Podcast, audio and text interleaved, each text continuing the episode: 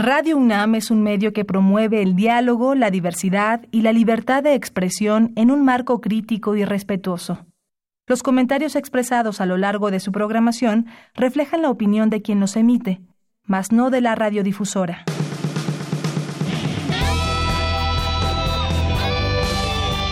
Prisma RU. Relatamos al mundo.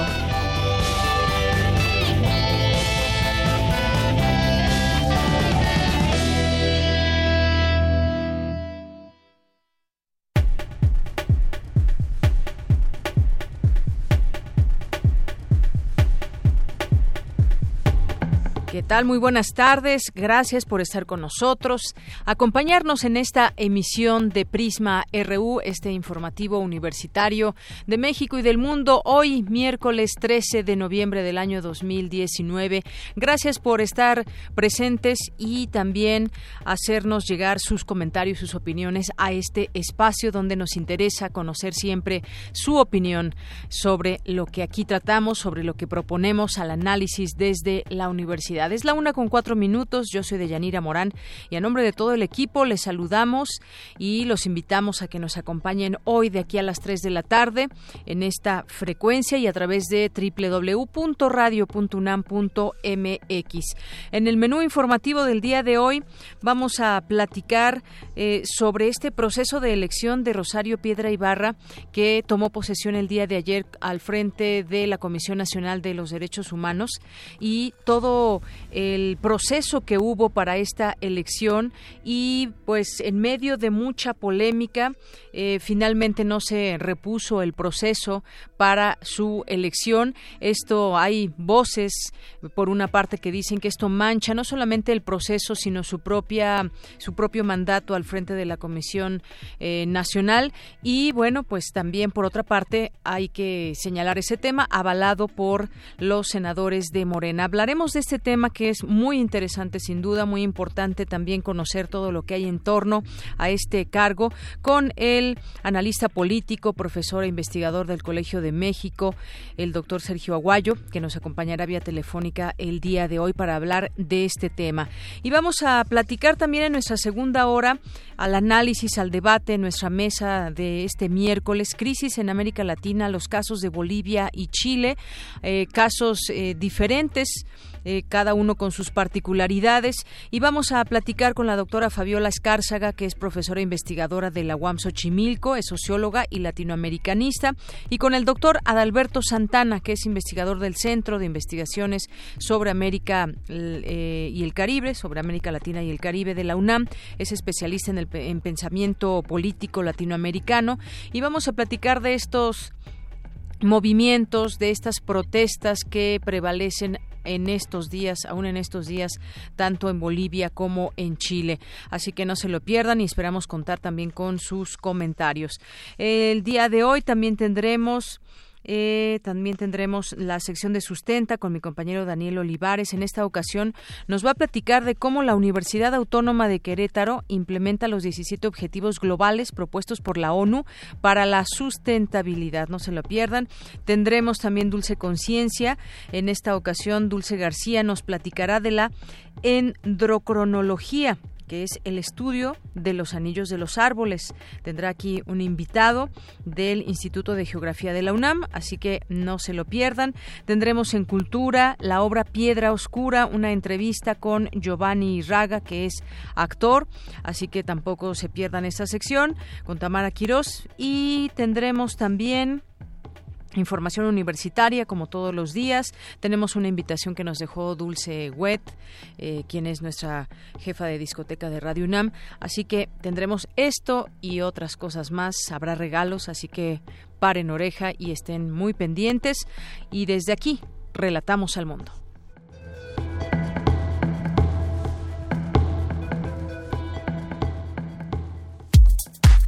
Prisma RU. Relatamos al mundo.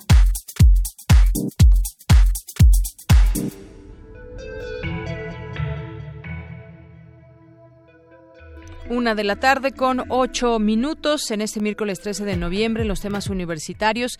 En un mundo más igualitario se generaría menos violencia. No es la pobreza, sino la mala distribución del ingreso, dice la académica, la doctora Fegui Ostrowski. Más adelante mi compañera Cindy Pérez nos tendrá la información. Según datos del INEGI, más de tres cuartas partes de las personas arrestadas sufrieron tortura. Por ello, la importancia de la ley general en la materia. Mi compañera Virginia Sánchez nos tendrá los detalles. La Coordinación de Difusión Cultural lanza la colección Vindictas, recuperando a escritoras. Cristina Godínez nos tendrá la información. En los temas nacionales, tras afirmar que está muy satisfecho con el nombramiento de Rosario Piedra como titular de la Comisión Nacional de los Derechos Humanos, el presidente Andrés Manuel López Obrador criticó a los panistas por pretender que ese organismo siguiera de florero. En tanto, los gobernantes del PAN anunciaron, los gobernadores del PAN anunciaron que no reconocerán a Rosario Piedra Ibarra como titular de la CNDH. Por el bloqueo que mantienen grupos campesinos y ganaderos en las inmediaciones de la Cámara de Diputados, la Comisión de Presupuesto y Cuenta Pública cambió para mañana la discusión del dictamen de presupuesto de egresos de la Federación 2020. El Consejo de la Judicatura Federal anunció hoy los nombres de 25 nuevas juezas de distrito, a casi cuatro años de la última vez que había podido designar juzgadores por medio de un concurso. Esta mañana, el Servicio Sismológico Nacional registró un sismo de 5.7 grados de magnitud en Ciudad Hidalgo, Chiapas. En temas internacionales, el expresidente de Bolivia, Evo Morales, criticó la posición de la Organización de Estados Americanos ante la crisis en su país. La OEA decidió una posición política y no técnica ni jurídica, afirmó. En tanto, el gobierno de Estados Unidos reconoció a Janine Áñez como presidenta interina de Bolivia. Hoy en la UNAM, ¿qué hacer y a dónde ir? Te recomendamos el estreno del documental Muros que cuentan historias, Escuela Carlos Carrillo, dirigido por Mercedes Sierra y producido por TV UNAM. Este material recupera la historia del proyecto del arquitecto Juan O'Gorman en las escuelas socialistas, primarias, secundarias y vocacionales técnicas que albergarían murales de diversos pintores de la época, con lo que se pretendía que los recintos formaran parte de un espacio integral para la educación y el esparcimiento, y también para intentar despertar el interés de los niños en las actividades artísticas. Hoy se llevará a cabo una función especial con la presencia de sus directores en punto de las 18 horas en la sala Julio Bracho del Centro Cultural Universitario. ¿Te has preguntado por qué tenemos cambios bruscos en el clima? ¿O por qué las estaciones del año ya no cuentan con las mismas características que antes? No te puedes perder la conferencia ¿Qué onda con el tiempo? El cambio climático en México, donde las doctoras Cristian Domínguez Sarmiento y Cecilia Conde nos explicarán todo lo relacionado con el tiempo y sus cambios. Asiste hoy a las 16 horas al auditorio Dr. Julián Adem Chaín del Centro de Ciencias de la Atmósfera en Ciudad Universitaria.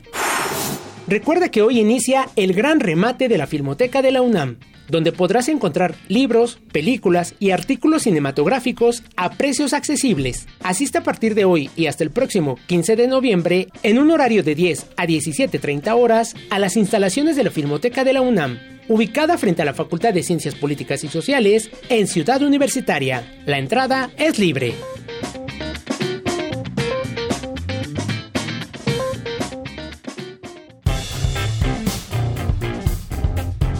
Campus RU. Una de la tarde con 12 minutos. Hoy en nuestro campus universitario, la Coordinación de Difusión Cultural de la UNAM lanza Vindictas, una iniciativa que busca hacer visible la obra de mujeres del siglo pasado. Mi compañera Cristina Godínez nos tiene esta información. Adelante. Deyanira Auditorio de Prisma RU, buenas tardes. La palabra vindictas viene del latín y significa venganza, y es el nombre de esta colección en la que se reúne la obra de grandes escritoras que a lo largo de la historia quedaron fuera del canon. Socorro Venegas, directora de Publicaciones y Fomento Editorial de la UNAM, comenta que se trata de un proyecto que se abre a toda Hispanoamérica, donde están haciendo una labor de investigación para llegar a esas obras que merecen volver a estar en la luz. Que tuviera el tono, el sentido fuerte, poderoso sin el aspecto, digamos, de que tiene una revancha, ¿no? Lo que queremos es reivindicar, es en el sentido en que queremos que se comprenda Vindictas, queremos darle un lugar, una voz, un espacio importante a escritoras imprescindibles y sobre todo que sus libros vuelvan a estar en manos de los lectores, que son quienes tienen la última palabra para decir cuál es el valor de una obra.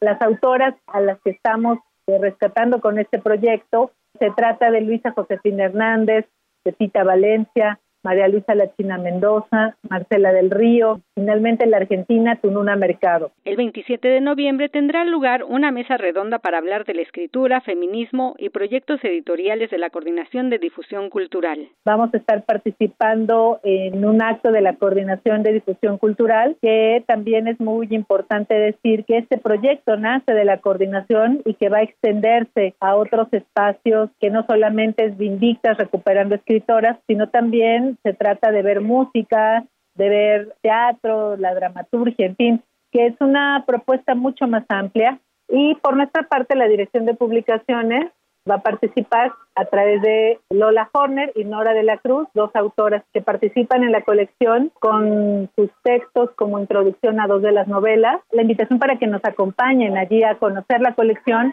a través de dos escritoras que han buceado y trabajado muy profundamente en estas obras. Minotauromaquia, crónica de un desencuentro de Tita Valencia, El lugar donde crece la hierba, de Luisa Josefina Hernández. En estado de memoria, de Tununa Mercado, la cripta del espejo de Marcela del Río y De ausencia de María Luisa La China Mendoza. Son los títulos de esta colección que ya está disponible en formato electrónico, así como tres de la edición impresa. Y en la Feria del Libro de Guadalajara, el 2 de diciembre, será la presentación de los primeros cinco títulos de la colección Vindictas. De Yanir, este es mi reporte. Buenas tardes. Gracias, Cristina. Muy buenas tardes. Vamos ahora con Cindy Pérez. Nos platica eh, de lo siguiente. En un mundo más igualitario se generaría menos violencia. No es la pobreza, sino la mala distribución del ingreso, asegura la doctora Feggy Ostrowski. Adelante, Cindy. Auditorio de Yanira, muy buenas tardes. En el marco del ciclo de grandes maestros se llevó a cabo la conferencia Cerebro, Emociones y Violencia de la doctora Feggy Ostrowski, académica de la Facultad de Psicología de la UNAM, quien dijo que padres controladores que imponen poder van a producir niños más agresivos. Las conductas violentas son alarmantemente comunes en nuestra sociedad y se consideran un problema de salud pública. Durante 25 años, la doctora ha estudiado cerca de 400 casos de individuos violentos para tratar de entender cuáles su perfil neuropsicológico, genético y cerebral, así como los estilos de crianza y las condiciones socioculturales con las que crecieron. Hay un libro que se publicó hace ya varios años que se llama Freakonomics, que fue muy interesante porque son economistas. Hablan que los niños no deseados son los criminales futuros. Eso lo hicieron desde el punto de vista económico porque ellos proyectaron que em, cuando se en Estados Unidos se aprobó el aborto y encontraron que desde que aprobaron el aborto había disminuido la criminalidad. No deseabas ese niño y te hiciste 80 mil cosas para no tenerlo y eso provocó alteraciones en el sistema nervioso central. La mayoría de los padres tienden a adoptar tres estilos generales de interacción con sus hijos y cada estilo es una combinación diferente de tres factores. Puede haber aceptación y calidez versus rechazo, o puede haber firmeza versus permisivo y respeto por autonomía versus control. La titular del Laboratorio de Neuropsicología y Psicofisiología de la Facultad de Psicología indicó que la psicopatía es más frecuente en hombres y se presenta del 1 al 3% de la población. En México calcula que existen más de un millón de psicópatas y no todos están en la cárcel. La psicopatía tiene factores adaptativos. O sea, los psicópatas no se deprimen y no se suicidan, ¿no? Entonces, tienen las otras cosas espantosas, pero tienen esta resistencia. En la esfera interpersonal tienen problemas, en la esfera afectiva hay pues una ausencia de culpa o remordimiento, no se sienten nunca mal por todo lo que mataron, falta de empatía o diferente empatía y haya incapacidad de aceptar la responsabilidad. Creo que hay que hacer programas educativos desde muy temprano para cambiar estas visiones. Creo que como sociedad tenemos algo que ofrecer, que esta mala distribución del ingreso, de que hay gente que abusa de otros, claro que somos responsables y los que somos un encanto, pues tenemos que hacer algo al respecto. Hasta aquí el reporte de Yanira de esta conferencia, Cerebro, Emociones y Violencia. Muy buenas tardes. Gracias, interesantes datos. Gracias, Cindy. Vamos ahora con mi compañera Virginia Sánchez. Presentan la plataforma, una plataforma donde se pone a disposición pública la información sobre los avances y retos en la implementación de los diversos rubros de la Ley General contra la Tortura. ¿Qué tal, Vicky? Muy buenas tardes. Adelante. Hola, ¿qué tal, Deyanira? Muy buenas tardes a ti y al auditorio de Prisma RU. La tortura es un acto inadmisible en cualquier Estado de Derecho y tal como lo han constatado los organismos internacionales de derechos humanos, la situación en México es un fenómeno generalizado, tal como lo muestra la encuesta nacional de la población privada de libertad levantada en 2016 por el INEGI en la totalidad de centros penitenciarios del país, donde se refleja que el 75.6% de las personas sufrió violencia psicológica y el 63% violencia física en el arresto. De tal manera que para erradicar los niveles de impunidad, así como la y avanzar en la atención y reparación a las víctimas, en junio de 2017 entró en vigor la Ley General contra la Tortura, la cual retoma diversos estándares internacionales en la materia y conjuga en todo el territorio nacional las obligaciones del, estadio, eh, del Estado en materia de combate a la tortura y los tratos o penas crueles, inhumanos o degradantes. Por lo que para monitorear la implementación de esta ley, esta mañana el Observatorio contra la Tortura presentó la plataforma hashtag sin tortura con la página www.sintortura.org, donde se establecen los avances en la implementación de esta ley. Durante la presentación que se llevó a cabo en el Centro Pro Derechos Humanos, Jan Harap, representante en México de la Oficina del Alto Comisionado de la ONU de Derechos Humanos, destacó que es una buena ley cuyas medidas de ser implementadas correctamente podrían comenzar a erradicar esta grave violación a los derechos humanos. Por ello señaló también la importancia de esta plataforma. Escuchémoslo. Una iniciativa que busca generar datos para impulsar la aplicación efectiva de la Ley General contra la Tortura y que constituye un esfuerzo de investigación sin precedentes desde la sociedad civil para la implementación de un instrumento de esta naturaleza. Desde la oficina estamos convencidos que para la erradicación de eh, la tortura no basta la adopción de instrumentos normativos que se requiere de la participación de las y los actores relevantes a fin de generar un esfuerzo conjunto. La creación de este observatorio es una muestra de la voluntad de la sociedad civil y de la oficina de desempeñar un rol proactivo en la implementación de la Ley General contra la Tortura en lo particular y en la erradicación de la tortura y otros malos tratos lo general. Por su parte, Lucía Chávez de la Comisión Mexicana de Defensa y Promoción de los Derechos Humanos habla sobre la importancia también de esta plataforma. Esta plataforma nos va a permitir hacer una valoración de cómo vamos, porque aunque la ley quedó bien y es una ley que valoramos, eh, les digo, como positiva, si no se implementa, de poco va a servir. Y si esta implementación no contribuye para de alguna forma cambiar la realidad del país, que esta realidad es que la tortura es sistemática, generalizada y que además permanece en total impunidad, de poco va a servir. Esta plataforma entonces nos permite el monitoreo y la evaluación del estado de cumplimiento de las obligaciones de las autoridades en materia de tortura y malos tratos y también, bueno, a nivel federal y en los 32 estados de la República, porque la ley general obliga a todas las autoridades del país. Esta plataforma, que fue elaborada por varias organizaciones civiles, contiene información que se concentra en 10 rubros. Una investigación del delito de tortura, dos sentencias por delito de tortura, la creación de instancias especializadas de investigación del delito de tortura, peritajes médicos y psicológicos sobre la tortura, registro del delito de tortura, exclusión de pruebas obtenidas bajo tortura u otros malos tratos, atención a víctimas y reparación del daño, mecanismo nacional de prevención de la tortura, quejas y recomendaciones por tortura y otros tratos o penas crueles, inhumanos o degradantes y la transparencia y acceso a la información sobre tortura. Y como mencioné al inicio de la nota, todo esto se puede también consultar en www.sintortura.org.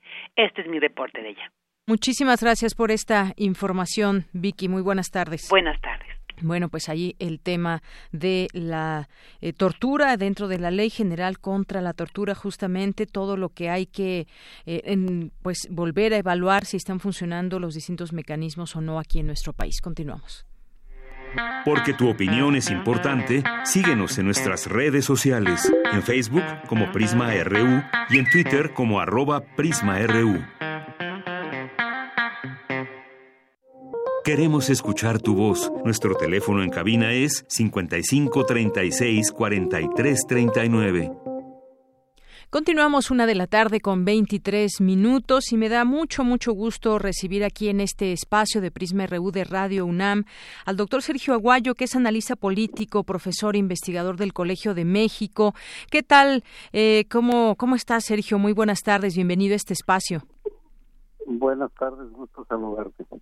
Bueno, pues yo quisiera que platicáramos en esta en esta ocasión eh, sobre este proceso de elección eh, de Rosario Piedra Ibarra al frente de la Comisión Nacional de los Derechos Humanos.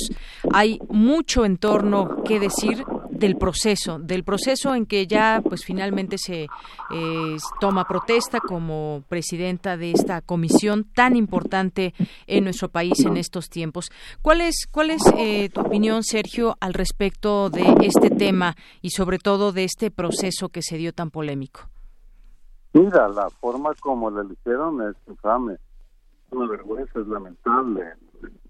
No acaban de entender que estaban eligiendo al ombudsman, al encargado de defender los derechos de las víctimas frente al Estado mexicano.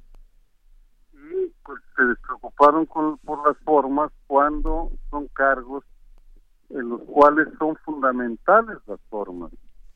Es indispensable que se respete el proceso porque eh, esos cargos requieren de la autoridad moral y la autoridad moral no, no viene con el cargo, sino con el respeto que inspiras a los demás. Así que pues eh, eh, fue una, una manera muy desafortunada, lamentable, triste Se lastima además a una institución importante, ya decías, este tema de la autoridad moral. Algunos han señalado incluso que ella misma quizás pudo haber detenido esta situación diciendo que se pudiera realizar o reponer este, este proceso. Sin embargo, no lo hizo. Vimos ayer esta sesión donde hubo, hubo jaloneos, hubo eh, muchas cosas que se dijeron ahí al momento cuando estaba tomando eh, protesta, pero a final de cuentas se daña una institución. Quizás esto es lo, lo más lamentable en esta situación, Sergio. Mira, se lastima a una institución que atiende a las víctimas. Y las víctimas están en, en todos los eh, ámbitos ideológicos.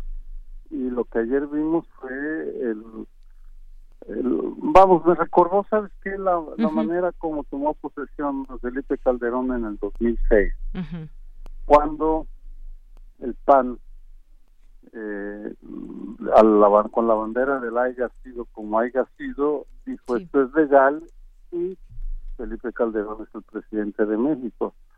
El día de ayer fue el descuido por las formas y eh, invocaron la legalidad, bueno, discutible, pero en fin invocaron la legalidad y se olvidaron de las formas. Creo que la institución va a pagar y la cuarta transformación cometió un error muy grave.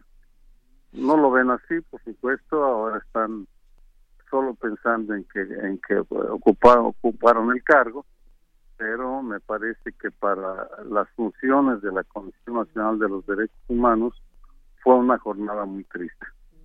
Ahora bien, eh, ¿cuáles podrían ser esta, las consecuencias de eh, las características que tomó este, este proceso? Porque ya leía yo que los gobernadores del PAN no la van a reconocer como presidenta de esta comisión.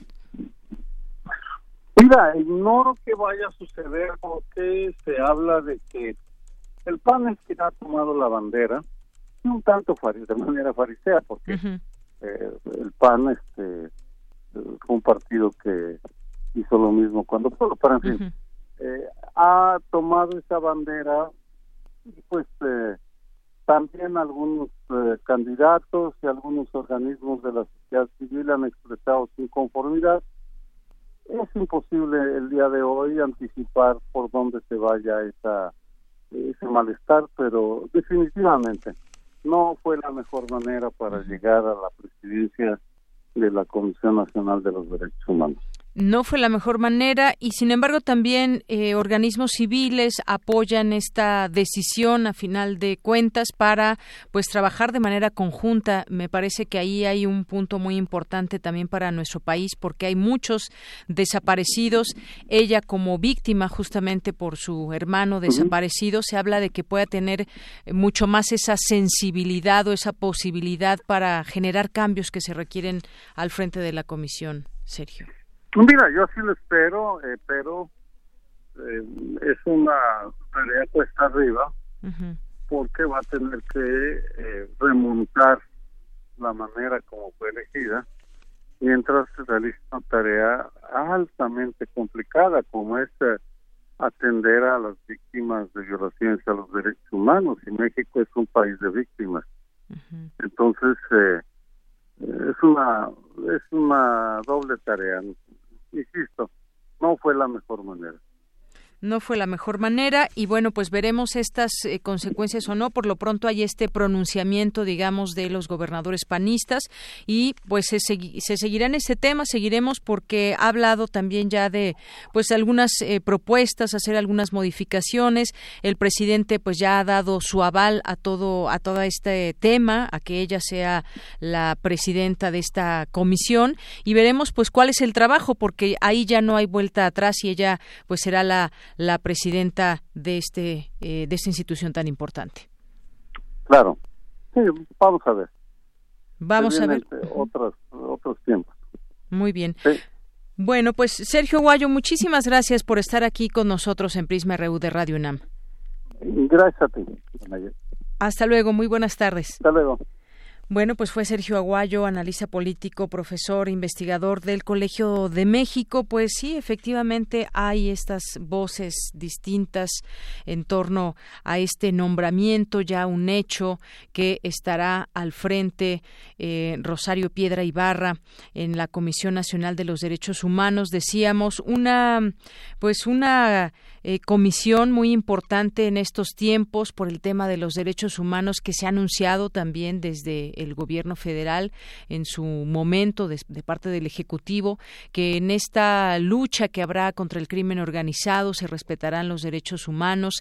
Hay un tema de desaparecidos muy importante y que ahí justamente será también una eh, un momento importante para ver de qué manera eh, se puede seguir atendiendo estas víctimas, pero que se den resultados. Hasta el día de hoy se ha visto con mucha dificultad este tema, de por sí muy difícil cuando alguien desaparece, cuáles deben ser estos eh, protocolos es más desde la prevención, cómo prevenir todas estas desapariciones que hay y dada una desaparición, cuáles son los protocolos a seguir eh, legales y sobre todo de acompañamiento que hace la Comisión Nacional de los Derechos Humanos. Sin duda, pues eh, pese a este apoyo que hay de organizaciones civiles que están eh, pues dando su aval a la nueva presidenta de esta comisión, pues también hay evidentemente un grupo hoy vemos eh, que está pues molesto por cómo se dio este proceso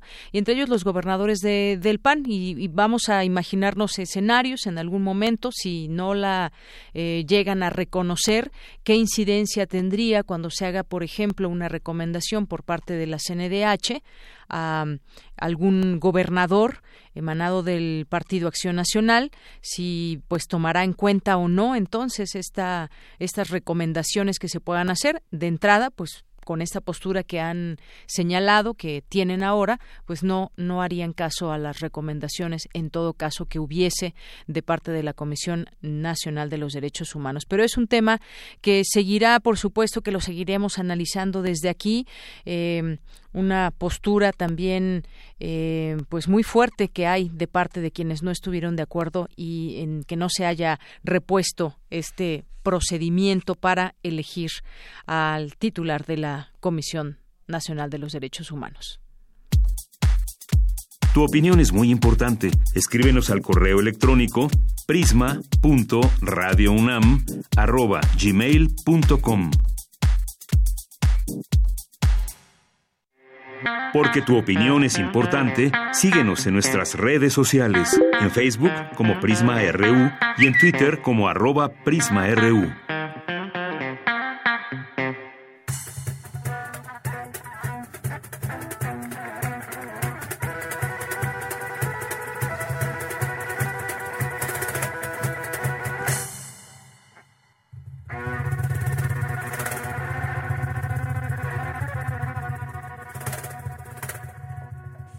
Tardes, amigos melómanos de Prisma RU. Soy Leticia Cosillo, directora de la compañía Viva Flamenco, y estoy aquí para invitarlos a nuestra gran celebración. Una compañía que somos independientes y que estamos festejando nuestro 15 aniversario y lo vamos a hacer en este maravilloso, precioso teatro que se llama Sala Miguel Covarrubias que está dentro del Centro Cultural Universitario, como todos ustedes saben, que además tiene un precio muy accesible para que lleguen. Y van a ver un espectáculo que para mí lo siento con mucho orgullo, lo siento muy bello, muy embonado. Van a ver 13 artistas en escena entre músicos y bailarines. Van a ser dos guitarras, una cantaora, un percusionista, un violinista, un bailador que hace palmas cinco bailadoras, además de una actriz y una bailarina de danza contemporánea que nos van a ayudar a hilar los momentos, los cuadros que vamos a presentar en este espectáculo muy dinámico, de mucha fuerza, de mucha energía.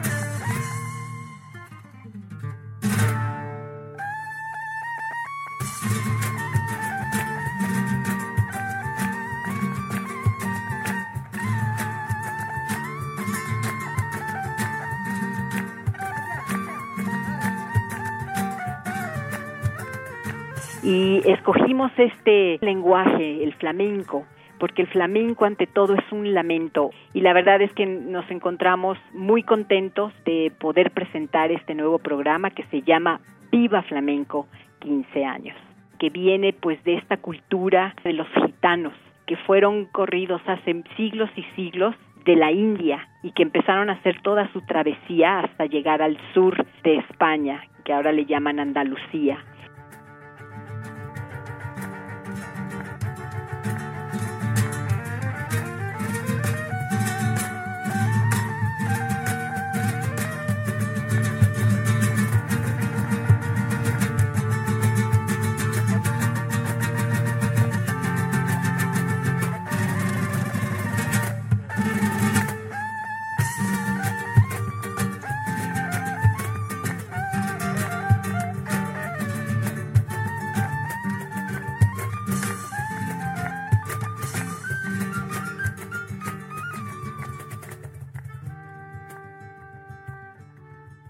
comentar también, amigos, que el concepto de la compañía Viva Flamenco desde un inicio fue el de crear espectáculos para llegar a un público que no es muy conocedor del flamenco de algún público que de momento ahí ha escuchado un disco o vio un video ahí en la televisión o algo. Entonces hemos tratado de hacer espectáculos muy dinámicos con mucha energía, mucha pasión. Cuidamos mucho también el vestuario, cuidamos mucho los cuadros. Hago yo muchas coreografías de grupo, cuartetos, quintetos, duetos, solos, también musicales tan importantes, porque en el flamenco hay una comunión que existe, lo más importante de todo, que es el cante, la guitarra y el bailaor.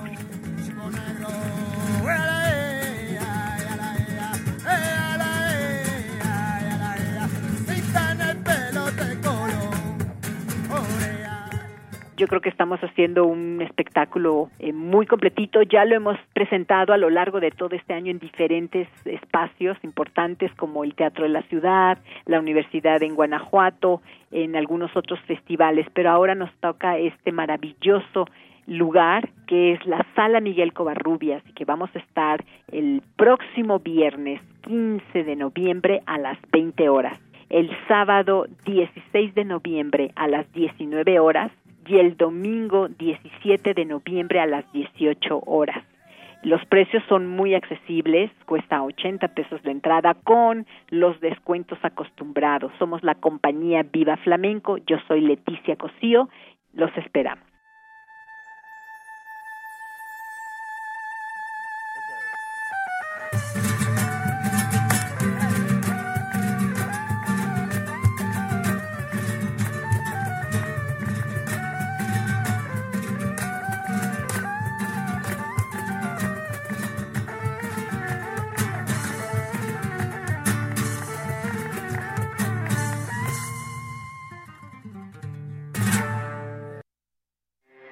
Porque tu opinión es importante, síguenos en nuestras redes sociales, en Facebook como Prisma RU y en Twitter como arroba PrismaRU. Queremos escuchar tu voz. Nuestro teléfono en cabina es 55 36 43 39. Prisma RU. Relatamos al mundo. Continuamos una de la tarde con 39 minutos. Hay una, o más bien varias fotos que se han destacado del senador Gustavo eh, Madero, donde pues él dice que ha defendido su derecho a manifestarse pacíficamente, que bueno, no lo veíamos tan pacífico en los, en los videos. El senador del PAN rechazó que sea un violento, pues solo se manifestó de manera pacífica en contra de la designación ilegal e inmoral que consideró de Rosario Piedra en el Senado, que estuvo ahí presente junto con otros panistas y morenistas y entre ellos pues protagonizaron ahí empujones en la Cámara Alta durante la toma de protesta, justamente cuando se estaba dando protesta, dando lectura a, esta eh, protesta de Rosario Piedra, eh, pues bueno, estaban ahí gritando, manoteando, se vio, bueno, pues ahí eh, hasta podríamos decir un zafarrancho entre los senadores. El propio panista Gustavo Madero terminó en el suelo luego de toda esta trifulca con senadoras de Morena, se identificó ahí a Citlali Hernández, Marta Guerrero, quienes lo derribaron al suelo. Y bueno, pues en redes sociales también se expresó, mm, aparte de un medio donde fue seriamente criticado por haber jaloneado a senadoras, él rechazó y dijo que a él lo tiraron al suelo. Bueno, el caso es que así se vivió esa esta eh, sesión de toma de protesta, eh, donde, pues bueno, lo que nunca hubiésemos imaginado también de, eh, de algunos panistas, ¿no? Que siempre se habían mostrado tan pacíficos, efectivamente, como, como él dice. Esto, pues bueno, a razón de algo que quizás efectivamente puede considerarse eh, fuera de la legalidad que muchos quisieran y, sobre todo de la transparencia. En este mismo sentido, tanto el PAN como el PRD analizan impugnar la elección de Rosario eh, Piedra Ibarra para la CNDH. Eh, estos partidos analizan presentar un amparo ante un juez de distrito para impugnar el proceso de elección de la presidenta de la Comisión Nacional de Derechos Humanos. El coordinador del PRD, Miguel Ángel Mancera, consideró que puede resultar procedente el amparo ante un juez de distrito y solicitar la atracción ante la Suprema Corte de Justicia de la Nación por la importancia y que la Corte valore si ejerce o no esta atracción. Explicó que el amparo puede ser colectivo o de un particular, es individual, aunque pueda ir acompañado de varias firmas.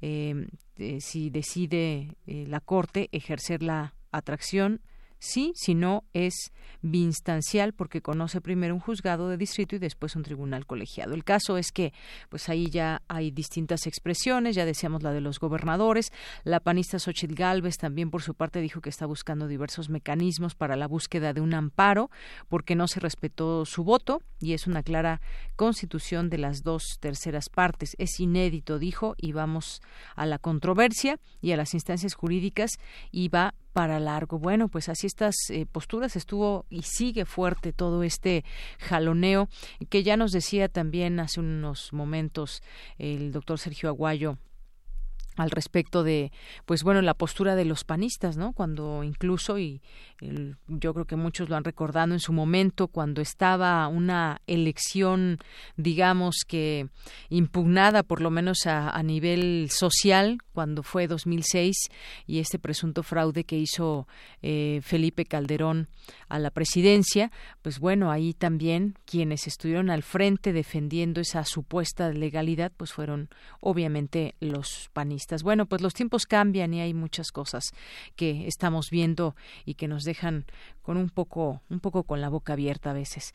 en otro tema también, por un plantón que hay. Diputados pasan para mañana la aprobación del presupuesto 2020. La Comisión de Presupuesto de la Cámara de Diputados decidió posponer su reunión ordinaria para aprobar el presupuesto de egresos de la Federación para el 2020 para este jueves a las seis de la tarde.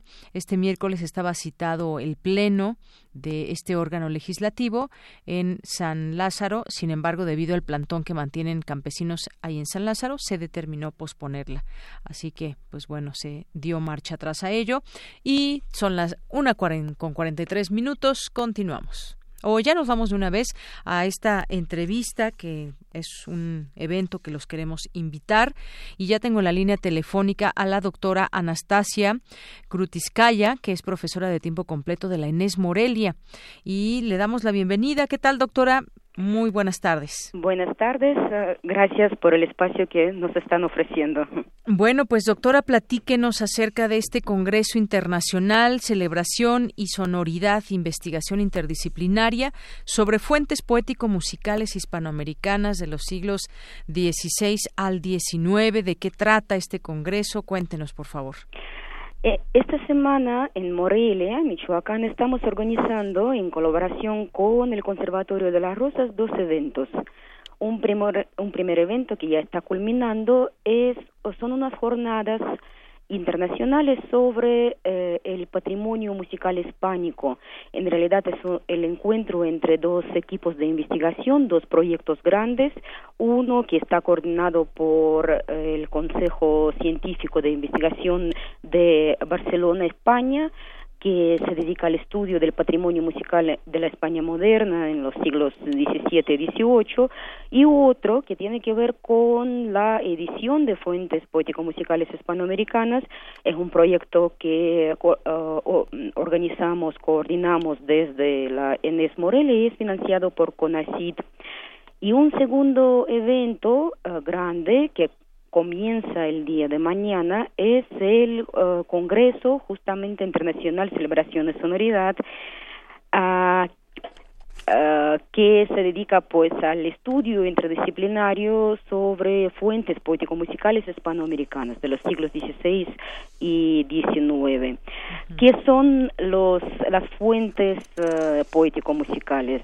Pues estamos hablando de toda esta música eh, cantada eh, en lenguas vernáculas eh, de este periodo virreinal, ah, todo lo que engloba en, en realidad la monarquía hispánica de estos siglos y incluye villancicos, recitados, loas, arias, comedias incluso, y incluso la ópera ya de finales del siglo XVIII, principios del siglo XIX. Ah, bueno, el Congreso tendrá varias mesas, eh, está organizado está organizado en torno a las fuentes poético-musicales. Vamos a hablar sobre la música de evangelización, sobre el teatro y la música en la Nueva España, sobre el villancico en distintos siglos, siglo XVIII, siglo XIX, distintas ciudades también, con un enfoque especial en Puebla de Los Ángeles. Vamos a hablar sobre el estudio de la ópera. Ah, y también sobre los repertorios o fuentes que utilizamos para el estudio de la música cantada ¿no? en este en este periodo entonces contamos con la participación de destacados académicos eh, como ah, el doctor Antonio Corona ah, de la UNAM que por cierto el año pasado ganó el premio Universidad, uh, el doctor Antonio Esquerro del CSIC de Barcelona, el doctor Luis Antonio González Marín, también de la misma institución, que quien además eh, sobresale por sus conciertos e interpretaciones, el doctor Bernardo Hillary de la Universidad del Norte de Texas, el doctor Juan José Pastor Comín de la Universidad de Castilla-La Mancha, la doctora Mariana Macera de la UNAM y, por supuesto, el, el maestro Aurelio Tello, uh, mi querido maestro Aurelio Tello, que trabaja en el CENIDIM de Limba. Así es. Además, quiero, eh, quiero aprovechar este espacio para también comentar que en estas fechas, es decir, el día 15 de noviembre, aquí en Morelia ah, comienza el Festival de Música de Morelia Miguel Bernal Jiménez. Y el concierto inaugural de, de este festival eh, se realiza también en el marco del Congreso porque va a dar a conocer la música del Archivo de las Rosas que llevamos trabajando ya desde hace varios años. Este concierto está a cargo del destacado arpista que trabaja con Jordi Zaval, el Andrew Lawrence King, va a participar también la Orquesta de Cámara del Conservatorio de las Rosas y el ensamble vocal Torolo Negro que se formó entre los jóvenes del Conservatorio de las Rosas y Bellas Artes de la Universidad Michoacana ah, de San Nicolás de Hidalgo ah, como justo resultado de nuestras actividades en conjunto. Muy bien. Bueno, pues ahí dejamos esta invitación. También sabemos que hay gente que nos escucha allá en Morelia. Les mandamos, por supuesto, saludos, pero sobre todo dejamos esta invitación que es parte también de eh, los distintos campus universitarios que tiene nuestra universidad y que en esta ocasión pues llevará a cabo este congreso allá en la eh, en la ENES. Y bueno, pues también eh, aprovechando que usted bien nos dijo, comenzará el Festival de Música de Morelia, que tiene también también una gran trayectoria.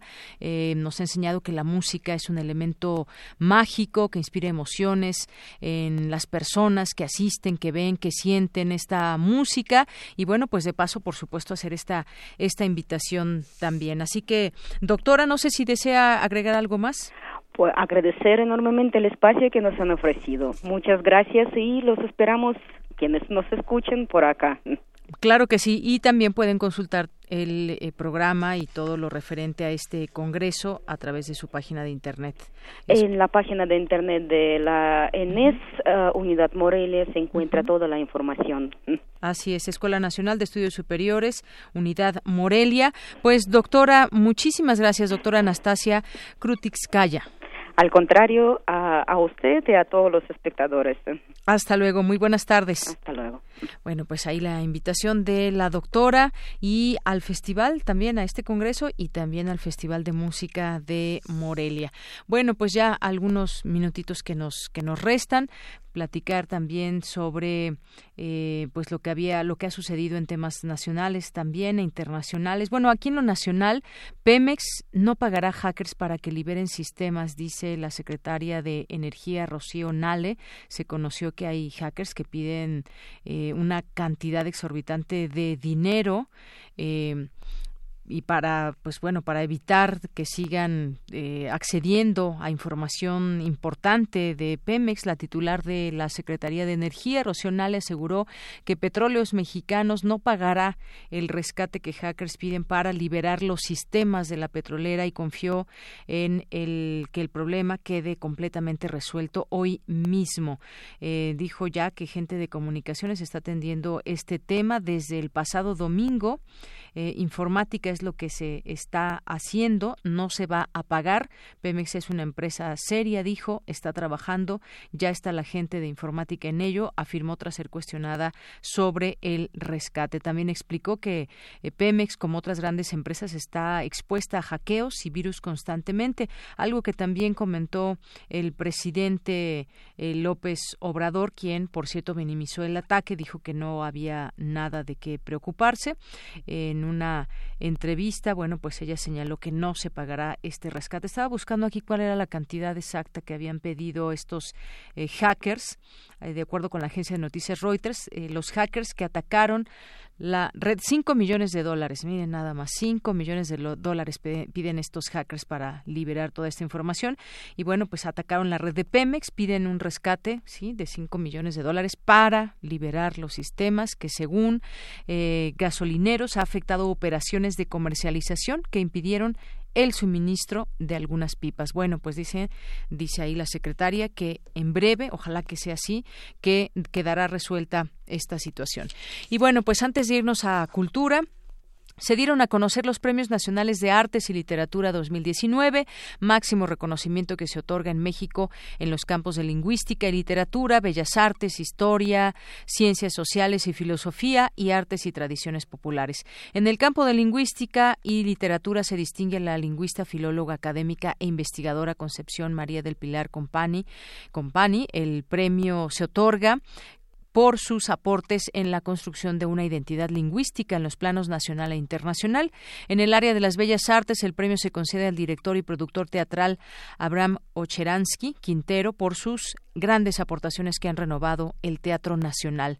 En el campo de la historia, ciencias sociales y filosofía se otorga la distinción al académico y jurista Diego Valadez Ríos por su excepcional trayectoria académica en el campo de derecho a nivel nacional e internacional. En el campo de artes y tradiciones populares se le otorga a Carmen Vázquez Hernández por ser un ejemplo de superación para su comunidad, por su trayectoria en el mejoramiento del textil tradicional, así como por su liderazgo comunitario y dedicación a la enseñanza y promoción de las técnicas y valores tradicionales entre las nuevas generaciones. Por primera ocasión, la convocatoria para el Premio Nacional de Artes y Literatura se abrió para que todas las instituciones y o agrupaciones artísticas y culturales del país propusieran un candidato para recibir el premio. Continuamos. Porque tu opinión es importante, síguenos en nuestras redes sociales, en Facebook como Prisma RU y en Twitter como arroba PrismaRU.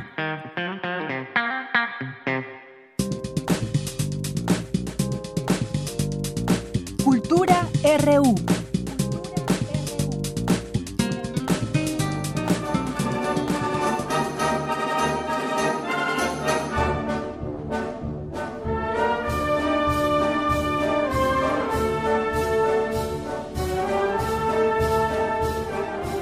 El destino de los olvidados, de las más de 100.000 víctimas del fascismo y de uno de los desaparecidos más célebres, Federico García Lorca, da vida a La Piedra Oscura.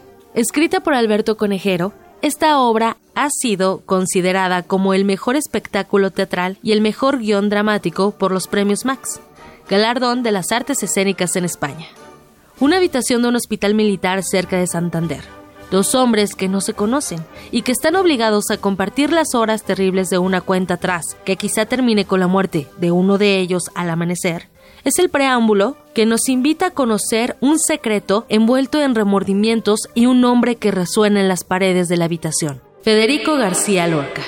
El actor Giovanni Raga interpreta al poeta, dramaturgo y prosista español. En entrevista para Prisma RU, el histrión nos habla de su experiencia. Tengo el enorme privilegio de interpretar a Federico García Lorca, un personaje al que yo le traía muchísimas ganas en lo personal, siempre desde la secundaria que te, que te, empiezan a, dar referencias de su obra poética, de su obra dramática. Me interesó mucho él, su figura en, en específico, más adelante, cuando ya empecé mi carrera en teatro, tuve la oportunidad de participar en, en algunas de las obras que y en algún momento alguien me mencionó que yo tenía cierto parecido físico con él y me quedé con esa espinita de que algún día iba a interpretarlo. Yo soy de Tamaulipas y al llegar aquí a la Ciudad de México supe de esta producción que se estaba armando por parte de la compañía Caos Producciones. El director Sebastián Sánchez Amunategui convocó a un casting abierto y bueno, yo como cualquier otro actor mandé mi solicitud, tuve la fortuna de ser preseleccionado, de hacer mi prueba y posteriormente de ser elegido para interpretarlo. Aquí lo que yo planteé desde un principio al conocer el texto fue tomar la figura de Federico García Lorca desde el punto de vista personal. La gran mayoría, creo yo, tenemos alguna referencia como creador, pero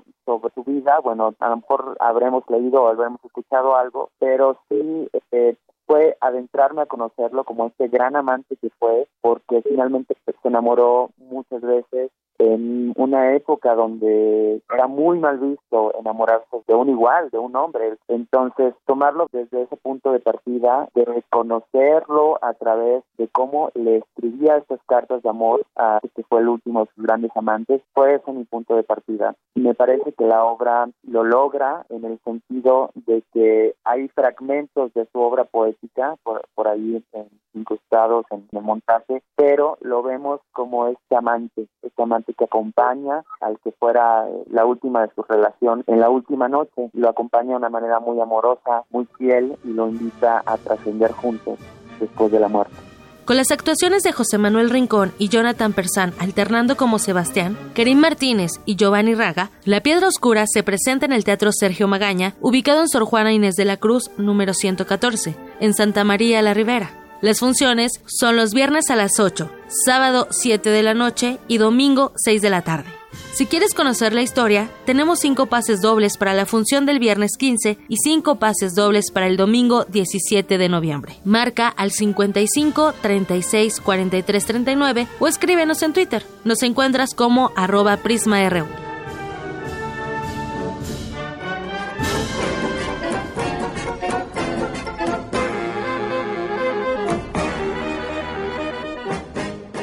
Si lo tuyo es la risa y la diversión, te cuento que hoy inicia el séptimo Encuentro Internacional de Clown en el Centro Cultural Helénico, con un total de 15 espectáculos provenientes de Argentina, Brasil, Australia, Chile, Austria, Estados Unidos, Finlandia, Reino Unido y México. Este encuentro tendrá como sedes el Teatro Helénico, el Complejo Cultural Los Pinos, Anglo Arts Center y el Teatro María Teresa Montoya. Además, habrá cuatro talleres, dos mesas magistrales y una de discusión, todas de entrada libre. Shake That Thing será el espectáculo que inaugurará este séptimo encuentro. La compañía de la Escuela Cracovia 32 fusiona la danza, el clown, el malabarismo y las artes circenses al ritmo del swing y el charleston. Conoce más de las posibilidades creativas y escénicas de esta disciplina del 13 al 20 de noviembre. Y si quieres asistir a la inauguración en el Centro Cultural Helénico, ubicado en Avenida Revolución 1500, márcanos, tenemos tres pases dobles. Puedes llamar al 55 36 43 39. Deyanira, amigos de Prisma RU, muchísimas gracias por acompañarnos esta tarde. Los dejo, tenemos más información.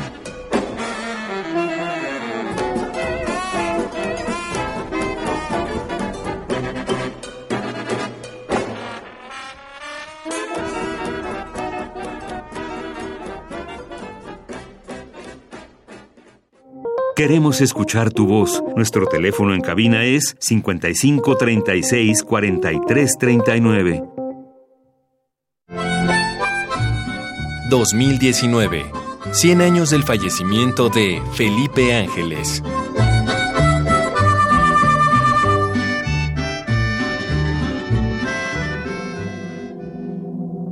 Sepan que en el destierro pasaré mi vida entera antes que inclinar la frente o que moriré ahorcado en un árbol por el delito capital de odiar a las dictaduras o que algún día colaboraré con éxito en conquistar la libertad y la justicia para todos.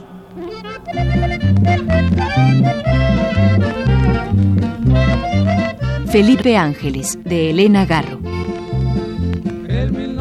Felipe Ángeles, 96.1 FM.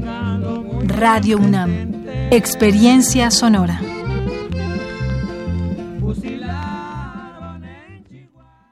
Info Ciudad de México presenta Voces por la Transparencia, en la voz de doctora Mariana Moranchel Pocaterra, magistrada del Tribunal de Justicia Administrativa de la Ciudad de México.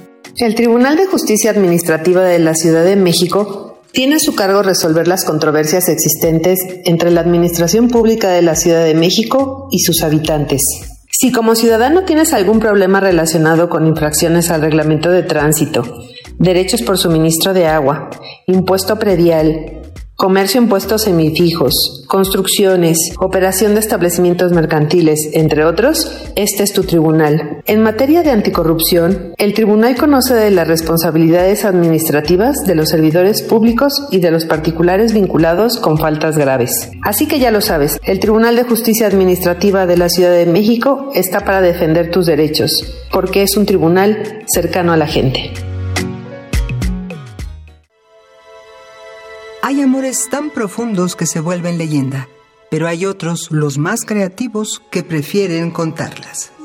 Cineclub Radio Cinema te invita a disfrutar de las películas que hicieron historia por mezclar la visión enamorada de sus directores en el ciclo Nos amábamos tanto, directores y sus parejas. María Candelaria, Emilio El Indio Fernández y Dolores del Río. Stromboli, Roberto Rossellini e Ingrid Bergman. Las noches de Caviria, Federico Fellini y Giulietta Massina. Persona, Ingmar Bergman y Liv Ullman. La danza de los vampiros, Roman Polanski y Sharon Tate. Annie Hall, Woody Allen y Diane Keaton. Todos los miércoles del 6 de noviembre al 11 de diciembre en la sala Julián Carrillo de Radio UNAM. Adolfo Prieto, 133, Colonia del Valle, cerca del Metrobús Amores. Entrada libre. Radio UNAM, experiencia sonora. Mi INE está hecha de confianza. Como organismo autónomo, el INE protege mis datos personales. Mi INE está hecha de participación. Con ella elijo a quien va a gobernar. Mi INE está hecha de mis sueños, mis logros, mi historia. Mi INE es lo que soy. Yo me identifico con la democracia.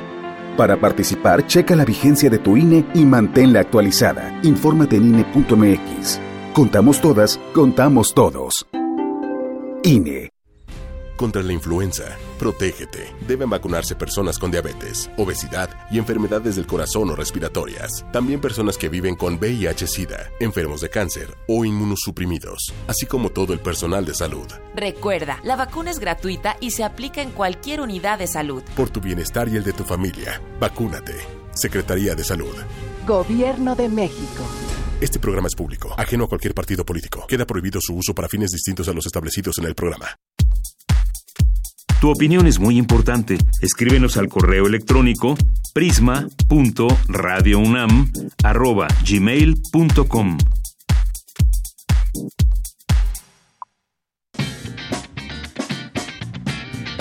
Mañana en la UNAM, ¿qué hacer y a dónde ir?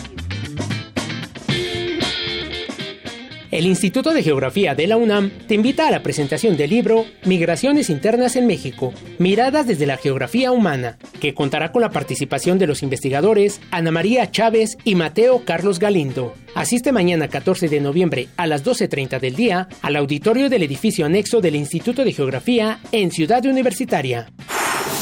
¿Sabes qué proyectos desarrollan los investigadores del Instituto de Física? ¿Te gustaría conocer más acerca de su actividad de investigación? No te puedes perder la Jornada de Puertas Abiertas 2019 físicamente, donde podrás disfrutar de talleres, charlas, visita a laboratorios y exposiciones, así como demostraciones que te permitirán conocer todo acerca de la investigación en el Instituto de Física de la UNAM. La cita es el próximo 15 de noviembre de 9.30 a 18.30 horas en las instalaciones de este instituto. La Facultad de Artes y Diseño de la UNAM te invita a su sexto coloquio de moda, arte y diseño, que se llevará a cabo los días 14 y 15 de noviembre en el Auditorio Francisco Goitia de la Facultad de Artes y Diseño, ubicada en Avenida Constitución número 600, Colonia La Concha, Alcaldía de Xochimilco. La entrada es libre y el cupo limitado. Consulta la programación completa del coloquio en www.fad.unam.mx. Para Prisma RU, Daniel Olivares.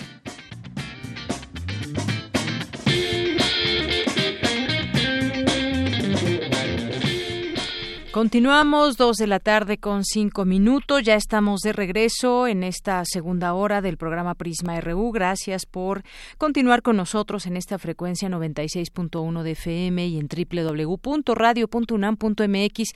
Siempre es un gusto y un placer saber que están ahí, poderlos leer a través de nuestras redes sociales, arroba Prisma RU en Twitter, Prisma RU en Facebook o al 55364339.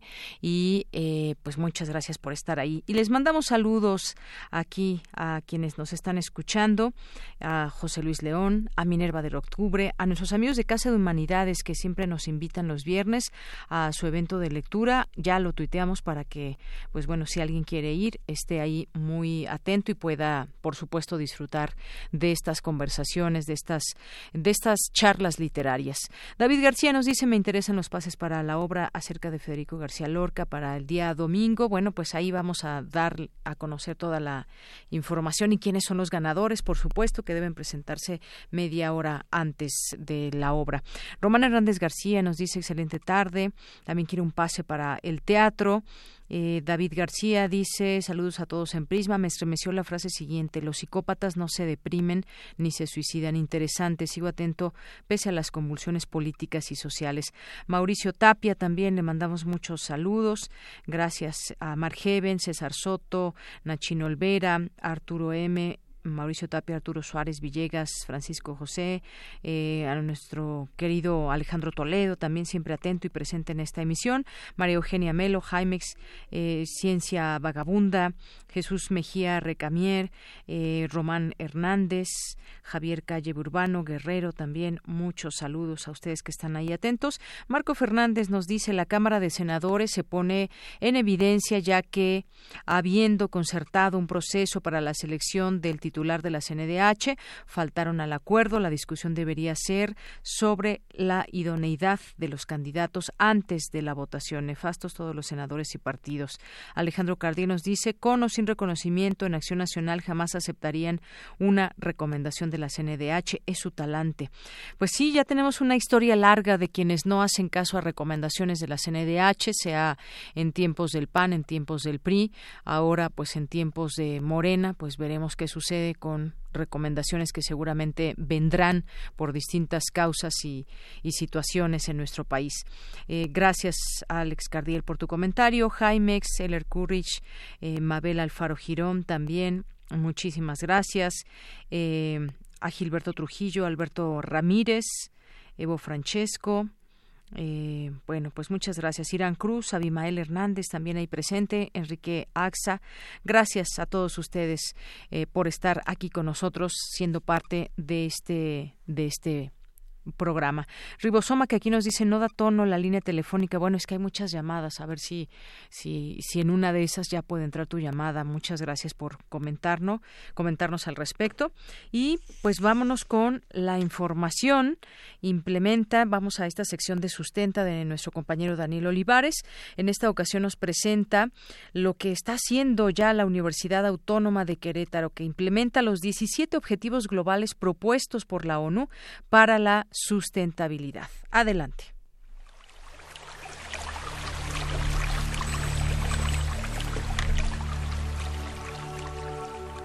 Sustenta. Sustenta.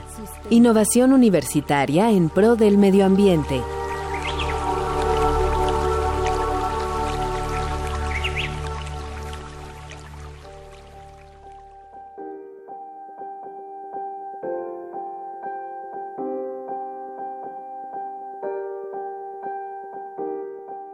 Corría el año 2015. El 25 de septiembre, más de 150 líderes mundiales asistieron a la cumbre de la ONU sobre el desarrollo sostenible. El objetivo, aprobar la agenda que hiciera frente al cambio climático. De esta reunión salió el documento Transformar nuestro mundo, la Agenda 2030, adoptado por los 193 Estados miembros de las Naciones Unidas. En dicho documento se incluyen 17 objetivos del desarrollo sostenible, entre los que están el fin de la pobreza, hambre cero, salud y bienestar, educación de calidad, igualdad de género, agua limpia, energía asequible y no contaminante, ciudades y comunidades sostenibles, que en conjunto buscan hacer frente al cambio climático con miras al 2030.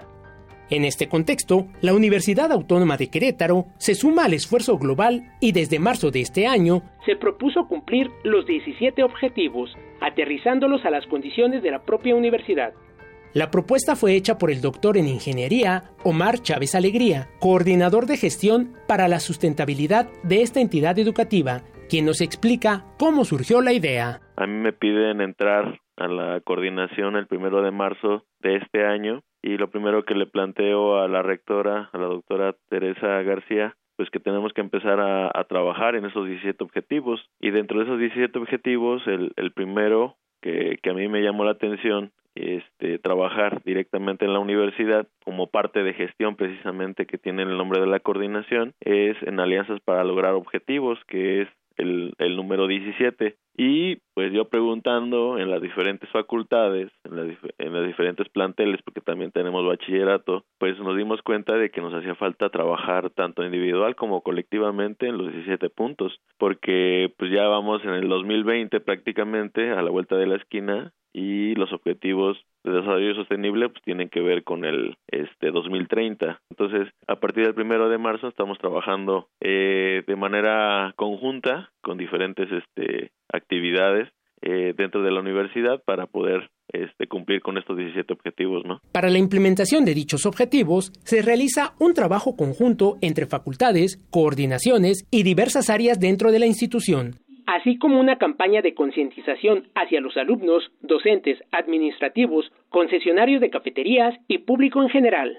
Habla el doctor Chávez Alegría. Bueno, dentro de la Universidad Autónoma de Querétaro tenemos diferentes disciplinas, diferentes eh, licenciaturas en ciencias naturales, pues nos ayudan muchísimo a valorizar los medios eh, ecológicos que tenemos al exterior y al interior de la universidad. Y en, en cuanto a ingeniería y química, pues trabajamos muy de la mano con ellos. Y una de las cosas que más este, pues nos apoyan es en el tema de que ellos conformaron eh, un posgrado tanto maestría y doctorado en energías asequibles y no contaminantes que, que ahorita estamos trabajando en ellos en el tema de helióstatos, en el tema de aerogeneradores, en el tema de este pues todo lo que tiene que ver con energías renovables.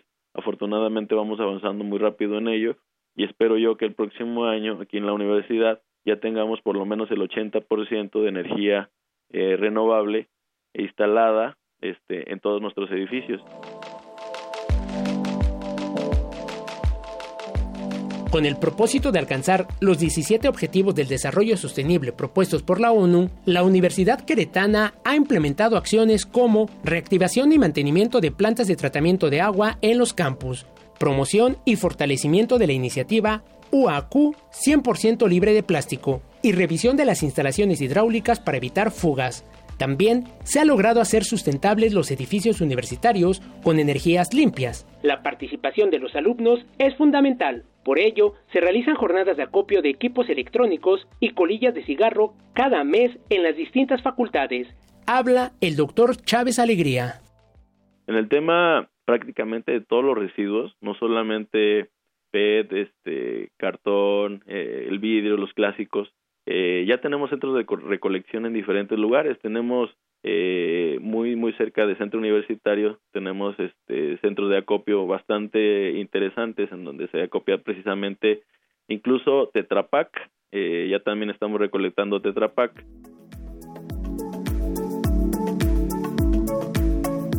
La siguiente entrega abordaremos algunos de los proyectos que ha implementado la Universidad Autónoma de Querétaro para cumplir al 100% con los 17 Objetivos del Desarrollo Sostenible propuestos por la ONU. Radio UNAM, Daniel Olivares.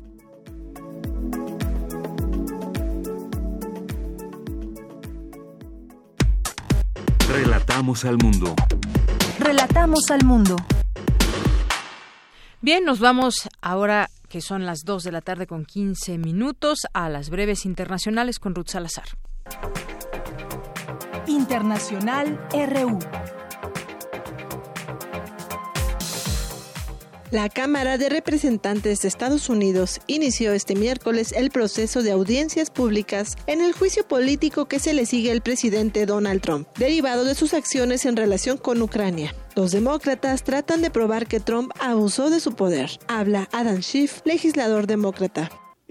Si descubrimos que el presidente de Estados Unidos abusó de su poder y favoreció la injerencia extranjera en nuestras elecciones, o si trató de condicionar, coaccionar, extorsionar o sobornar a un aliado para que realizara investigaciones que favoreciesen su campaña para la reelección. Y lo hizo condicionando actos oficiales, una reunión en la Casa Blanca o cientos de millones de dólares en ayuda militar. ¿Debemos simplemente olvidarlo?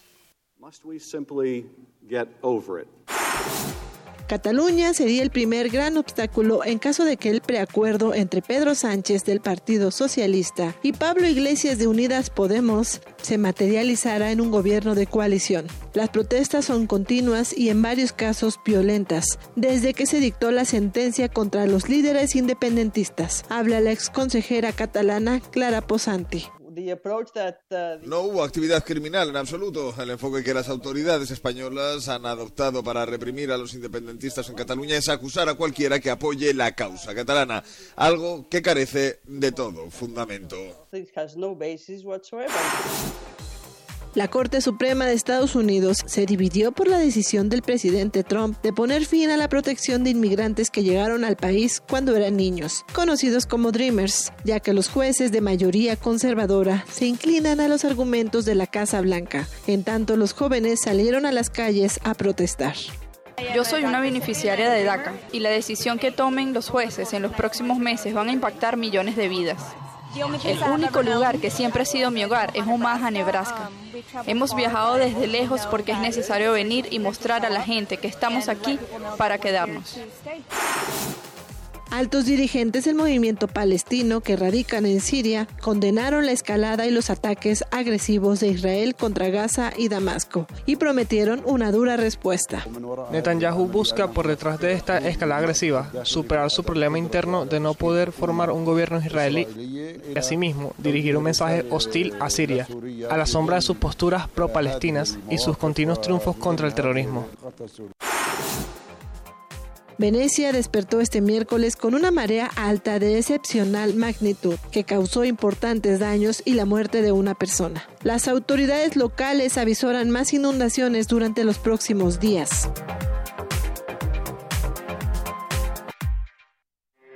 Porque tu opinión es importante, síguenos en nuestras redes sociales, en Facebook como Prisma RU y en Twitter como arroba PrismaRU.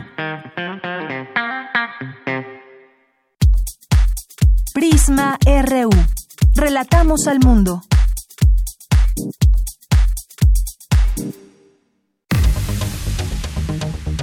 Debate RU. Bien, continuamos y ya estamos en nuestra mesa de análisis y debate de los días miércoles. En esta ocasión vamos a platicar de eh, pues algunos países de América Latina que estarían en crisis, el caso específico de Bolivia y Chile. Y para ello me acompañan hoy aquí en Prisma RU la doctora Fabiola Escárzaga, ella es profesora investigadora de la UAM Xochimilco, es socióloga y latinoamericanista. ¿Qué tal, doctora? Bienvenida. Buenas tardes, gracias, Deyanira. Que el lunes platicábamos también sobre todo lo que pasaba en, en, Bolivia. Y me acompaña también el doctor Adalberto Santana, que es investigador del Centro de Investigaciones sobre América Latina y el Caribe de la UNAM, especialista en el pensamiento político latinoamericano. Doctor, bienvenido, muy buenas sí, tardes. Muchas gracias, Deyanira. Pues bueno, Iniciemos el, el, tema con las últimas noticias que se han suscitado en el caso de Bolivia, porque dice esta nota del país, me llamó la atención como como introdujo esta nota, dice, ¿quién hubiera podido imaginar hace apenas unos días que la senadora opositora Janine Áñez se convertiría en la nueva presidenta de Bolivia? Seguramente ni siquiera ella, ni en sus mejores sueños, ni en sus peores pesadillas, hoy que ya lo es, se ha hecho responsable de una tarea de dimensión gigantesca, disipar la idea que ha instalado el expresidente Evo Morales en algunas partes del mundo de que su asunción del poder es ilegítima y golpista. Empecemos por ahí a discutir esto. Esto es o no un golpe de Estado lo que ha sucedido allá en Bolivia, porque bueno, hemos escuchado de todo. Me gustaría escuchar su análisis en particular. Hay quien lo tacha de un dictador y entonces pues que de esa manera eh, tenía que pues retirarse ya de esta última contienda en las elecciones. ¿Qué decir de todo? Es una, una breve introducción al tema, un breve análisis, doctora Fabiola. Bueno, eh, en México este, se maneja la, la versión del, del golpe, en otros países también pero creo que internamente no está tan asumido mm, del, que, el golpe. En todo caso, tampoco Evo nos, nos, nos concreta cuál, en qué momento se, se, produce el golpe, porque él viene anunciando el golpe no solamente después del resultado de las elecciones, sino en otras coyunturas eh, graves para la política boliviana en, en, la, en la, etapa de, de, de, la aprobación de la Constitución. Uh -huh. Entonces es, digamos, un, un, un tema recurrente Después, eh, cuando toma posesión este Áñez dice, bueno, ahora sí ya se concretó el golpe. Entonces, bueno, el golpe ha ido gradualmente intensificándose. El problema, creo, es cuáles son los mecanismos para la resolución constitucional de una situación de eh, acefalía. Los uh, congresistas, los diputados eh, del MAS no asistieron a la sesión de ayer porque no reconocen la renuncia de Evo, pero la renuncia la presentó Evo y por eso se fue de Bolivia y México lo, lo asiló. Entonces, eh, y ahora van a hacer una sesión de, de, la Asamblea para rechazar esta renuncia de o sea es, es un tema bastante complicado porque el curso constitucional estaba dado por el que en ausencia del presidente el vicepresidente toma el poder en ausencia del vicepresidente el presidente del senado en ausencia de este el presidente del congreso. Todas esas figuras son masistas y no están. Entonces cuál es la estrategia que está desarrollando el MAS está en combinación o digamos obedeciendo un mandato de Evo Morales y es contradictorio lo que hace Evo Morales y lo que van están haciendo los los diputados y senadores masistas. Entonces, ¿qué tipo de resolución se puede dar a esta acefalía? Pues eh, esta señora se autoproclama, pero digamos que en, la línea de sucesión es la que está, es la que toca, porque porque el vacío de poder está dado por el MAS entonces, ese me parece que es un, un problema eh, de interpretación, pero también es un problema político grave, porque, o sea, en este contexto hay unas movilizaciones en un sentido y en el otro. Entonces, a favor y en contra. A favor y en contra. Eh, y digamos que esta condición de inestabilidad que llevó a la renuncia de Evo tiene que ver con una movilización postelectoral intensa por parte de los que cuestionan el fraude. Y después que el ejército, antes la policía, quitó el apoyo al gobierno, dada la magnitud de esta movilización, la violencia eh, polarizada étnica y socialmente que se estaba dando, y que en principio la policía dijo, no vamos a matar a matarnos entre nosotros, no queremos reprimir. Y el argumento del ejército otro tanto. Entonces, es muy compleja la situación. Las lecturas de cada parte polar son, eh, digamos, muy, muy, muy confrontadas. Pero hay otros actores políticos y hay otros actores que se están movilizando. Claro, pues eh, cosa que iremos platicando aquí poco a poco. Eh, el que entre con la Biblia en vez de la Constitución también nos dice mucho también de cierta postura, sin duda, de pues algo completamente contrario a lo que pues se quisiera ver, un tema de legalidad más allá de todo.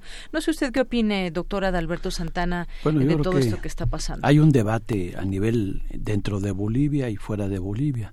Si se reconoce que hubo un golpe de Estado o no hubo un golpe de Estado, son posiciones encontradas.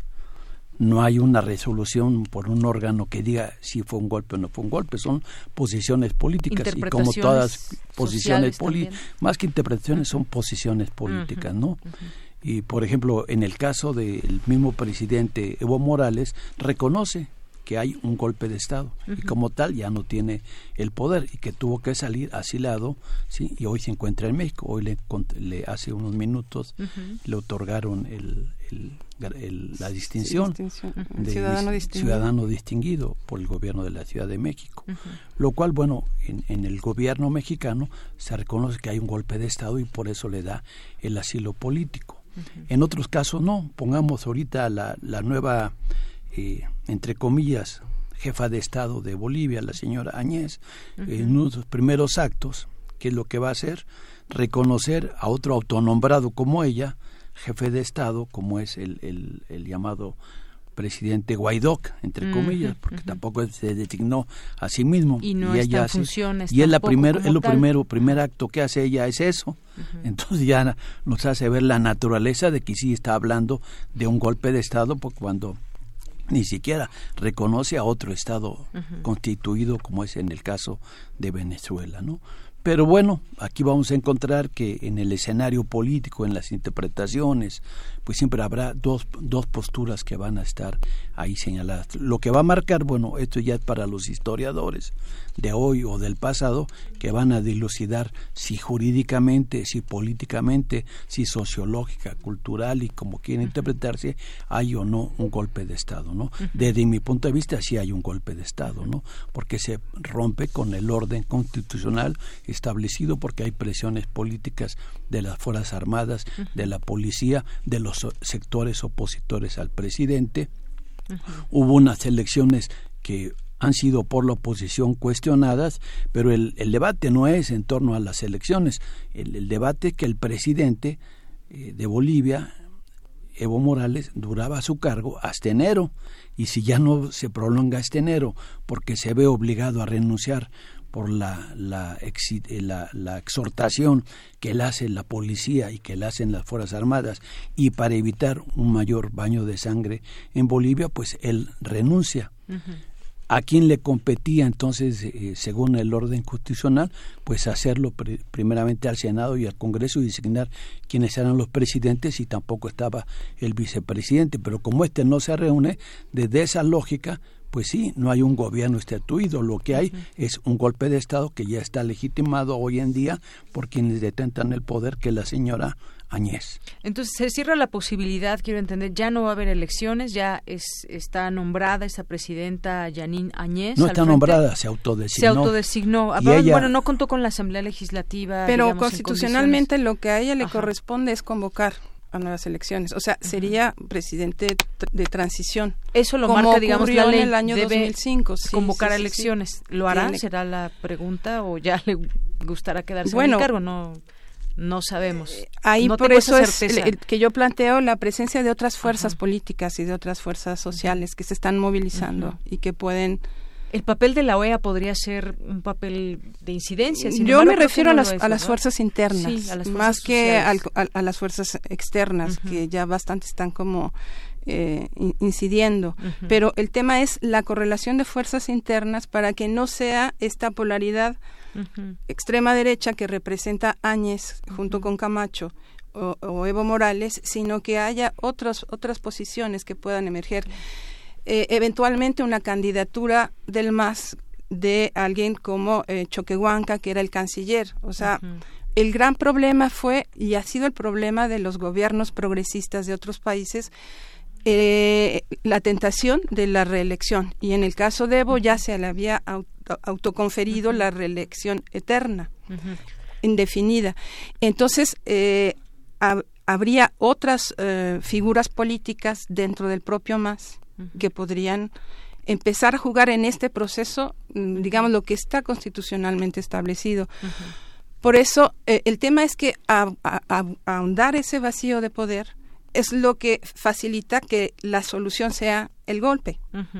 Porque esta señora si, si, acata el, el, lo que la Constitución plantea, tendría que llamar a las, a las elecciones. Esa sería su tarea, no una presidente eh, definitiva, que tampoco aguantaría una correlación de fuerzas así. O sea, a nadie le funciona a alguien que tiene esa precariedad política. Y cuando termina el mandato de diputados y de o sea, es un bastante complicado y caótico el, la situación. Y bueno, pues yo decía también esto de, de, la OEA porque también tuvo esa, digamos, esa, ese señalamiento con respecto a las elecciones, pero efectivamente internamente qué, qué va a suceder. ¿Dónde estuvo la falla, eh, doctor Adalberto Santana? ¿Qué pasó, qué falló en, en, Bolivia para tener esta situación? Como, Yo creo que no falló nada. No Lo falló que que son posiciones políticas encontradas.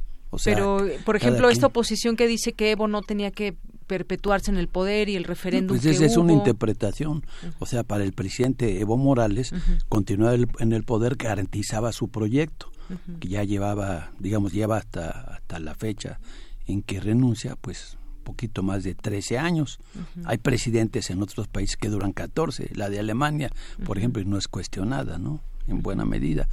Ha habido otros presidentes que han durado más o que tienen continuidad, es el presidente Ortega en Nicaragua, el mismo Piñera en Chile, que es su, su segundo su segundo periodo, ¿no? Ahora, lo que pienso yo que va a ocurrir en, o que está ya ocurriendo en, en Bolivia, pues es la prolongación del enfrentamiento político, porque el partido gobernante que ha sido hasta ese momento del, del domingo pasado, que era el movimiento al socialismo, pues tiene la mayoría de los diputados y senadores, pero no han sido convocados y no van a ser convocados. Es más, el día de hoy cuando quisieron llegar a la sede del Congreso, la policía les impidió, o sea, se demostró cómo hay un golpe de Estado y cómo las fuerzas policíacas o militares están incluso reprimiendo a los diputados opositores, no así a los diputados que son la minoría y que son de las fracciones de derecha conservadoras que apoyan a la señora Añez. Esta señora llegó y, por ejemplo,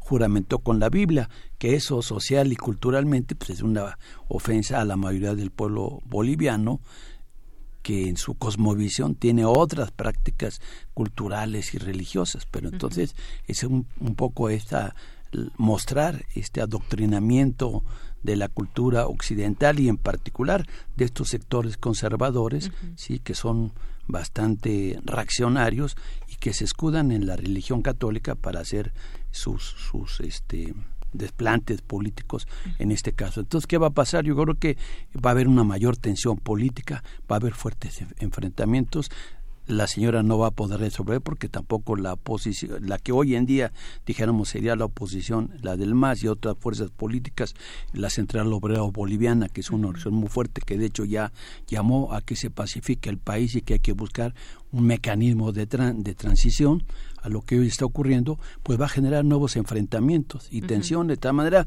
que no está en esta coyuntura no está nada descrito ni se puede prever que va a haber elecciones el día de mañana o en tres meses. Yo creo que va a depender cómo se desarrolla la coyuntura. Claro, doctor, de, que llegue de esta manera la derecha, por supuesto, no es no es bien visto. Pero qué hubiera pasado, por ejemplo, también muchas muchas voces que dicen, bueno, eh, quizás si el propio Evo Morales hubiera encumbrado a una persona eh, para que siguiera este proyecto, pero ya no él, tal vez el canciller o alguien que conociera el proyecto y que lo continuara, esa posibilidad también, también pero en la historia no quisiste lo hubiera. Bueno, pues sí. no se reconoce ahí un error quizás de, no, Evo? fue una posición política en la cual su proyecto iba en esa línea. Y con él tenía que ser el proyecto. o sea, ¿qué es lo que va a pasar? A mi entender, ¿qué podría pasar? Bueno, de nueva cuenta que se agudicen las tensiones allá y que en un momento más favorable regrese Evo Morales allá con mayor fuerza. Lo que están acumulando es acumulación de fuerzas y también del movimiento popular y social una mayor acumulación de fuerzas porque el conflicto es de tal envergadura en, en Bolivia que va a haber eh, futuros enfrentamientos en el corto plazo. Aunque ya una vez tomado el poder por la derecha, se ve difícil que lo que lo vayan a soltar, ¿no? Y con el apoyo quizás de Estados Unidos o de otros gobiernos se antoja difícil, pero bueno, vamos a ver. Yo creo que la moneda aún está en el aire en muchos sentidos porque por lo pronto las manifestaciones sociales, como también mencionaban ambos, continúan. Eh, bueno, pues me gustaría que pasáramos al tema de Chile. No sé si algo más quieran decir de Bolivia. Bueno, un poco respondiendo a la pregunta de, de, en qué se erró. Eh, o sea, yo creo que el tema de la, de la reelección implica el desgaste de un proyecto, la concentración del poder y la pérdida de vínculo con la sociedad. Ese es el problema de, de unas reelecciones sucesivas en las que ya no se mide qué es lo que piensa la gente. El referéndum eh, sobre la reelección en 2016 fue un termómetro y el termómetro ya estaba indicando que había que ponerse las pilas y las pilas pues no se pusieron.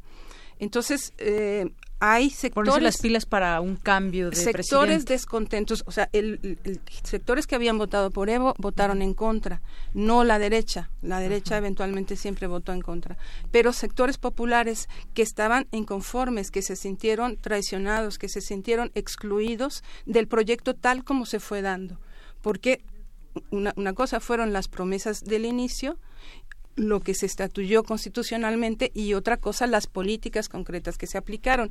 El tema del el extractivismo es muy importante, o sea, la eh, pretensión de utilizar todos los recursos naturales disponibles para la exportación y eh, como, como fuente de, de, riqueza.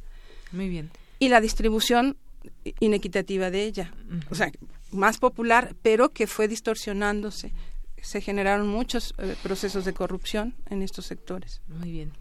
pasamos a Chile, ¿les parece sí, bien? yo más estaría algo sobre Bolivia. También que este referéndum en el cual perdió el presidente Evo Morales eh, por el 51%, él sacó el 49%, hay que también mm, hablarlo en su contexto en el que ocurrió. Me tocó estar allá en ese proceso y había toda una campaña mediática de los medios de información, canales de televisión, de radio, en contra del presidente Morales y en particular lanzaron una serie de campañas personales contra él, difamándolo, ¿sí? mintiendo, por ejemplo, que había tenido un hijo con otra señora que lo acusaba y hicieron toda una telenovela los medios para Qué raro que quitar su, su, imagen. Bueno, es parte de la campaña de la derecha, tienen los recursos económicos y eso contribuyó mucho precisamente a desprestigiar en aquel momento de esa coyuntura su campaña. Entonces el referéndum hay que explicarlo en el contexto que está ocurriendo, no nada más así fríamente la votación, no,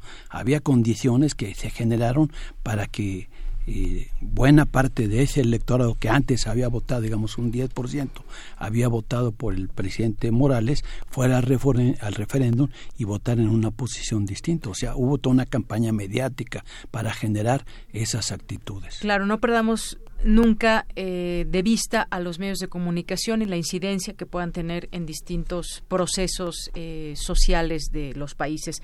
Bueno, pasamos a Chile. Las protestas continúan. Piñera propone tres acuerdos nacionales para superar la crisis tras jornada de manifestaciones y violencia. Dijo ya que esta situación tiene que terminar y tiene que terminar ahora. Fueron las palabras del presidente de Chile. Este martes hizo un llamado a las fuerzas políticas y a los ciudadanos que eh, a unirse para poner fin a los actos de violencia que han ocurrido en ese país desde hace casi cuatro semanas. Se inició una ola de protestas callejeras para exigir mayor justicia social. De un tema de un alza para el metro, pues surgieron otras otras eh, protestas y otras demandas también. ¿Qué, ¿Cómo podemos entender este movimiento en Chile desde su análisis, punto de vista, doctora Fabiola?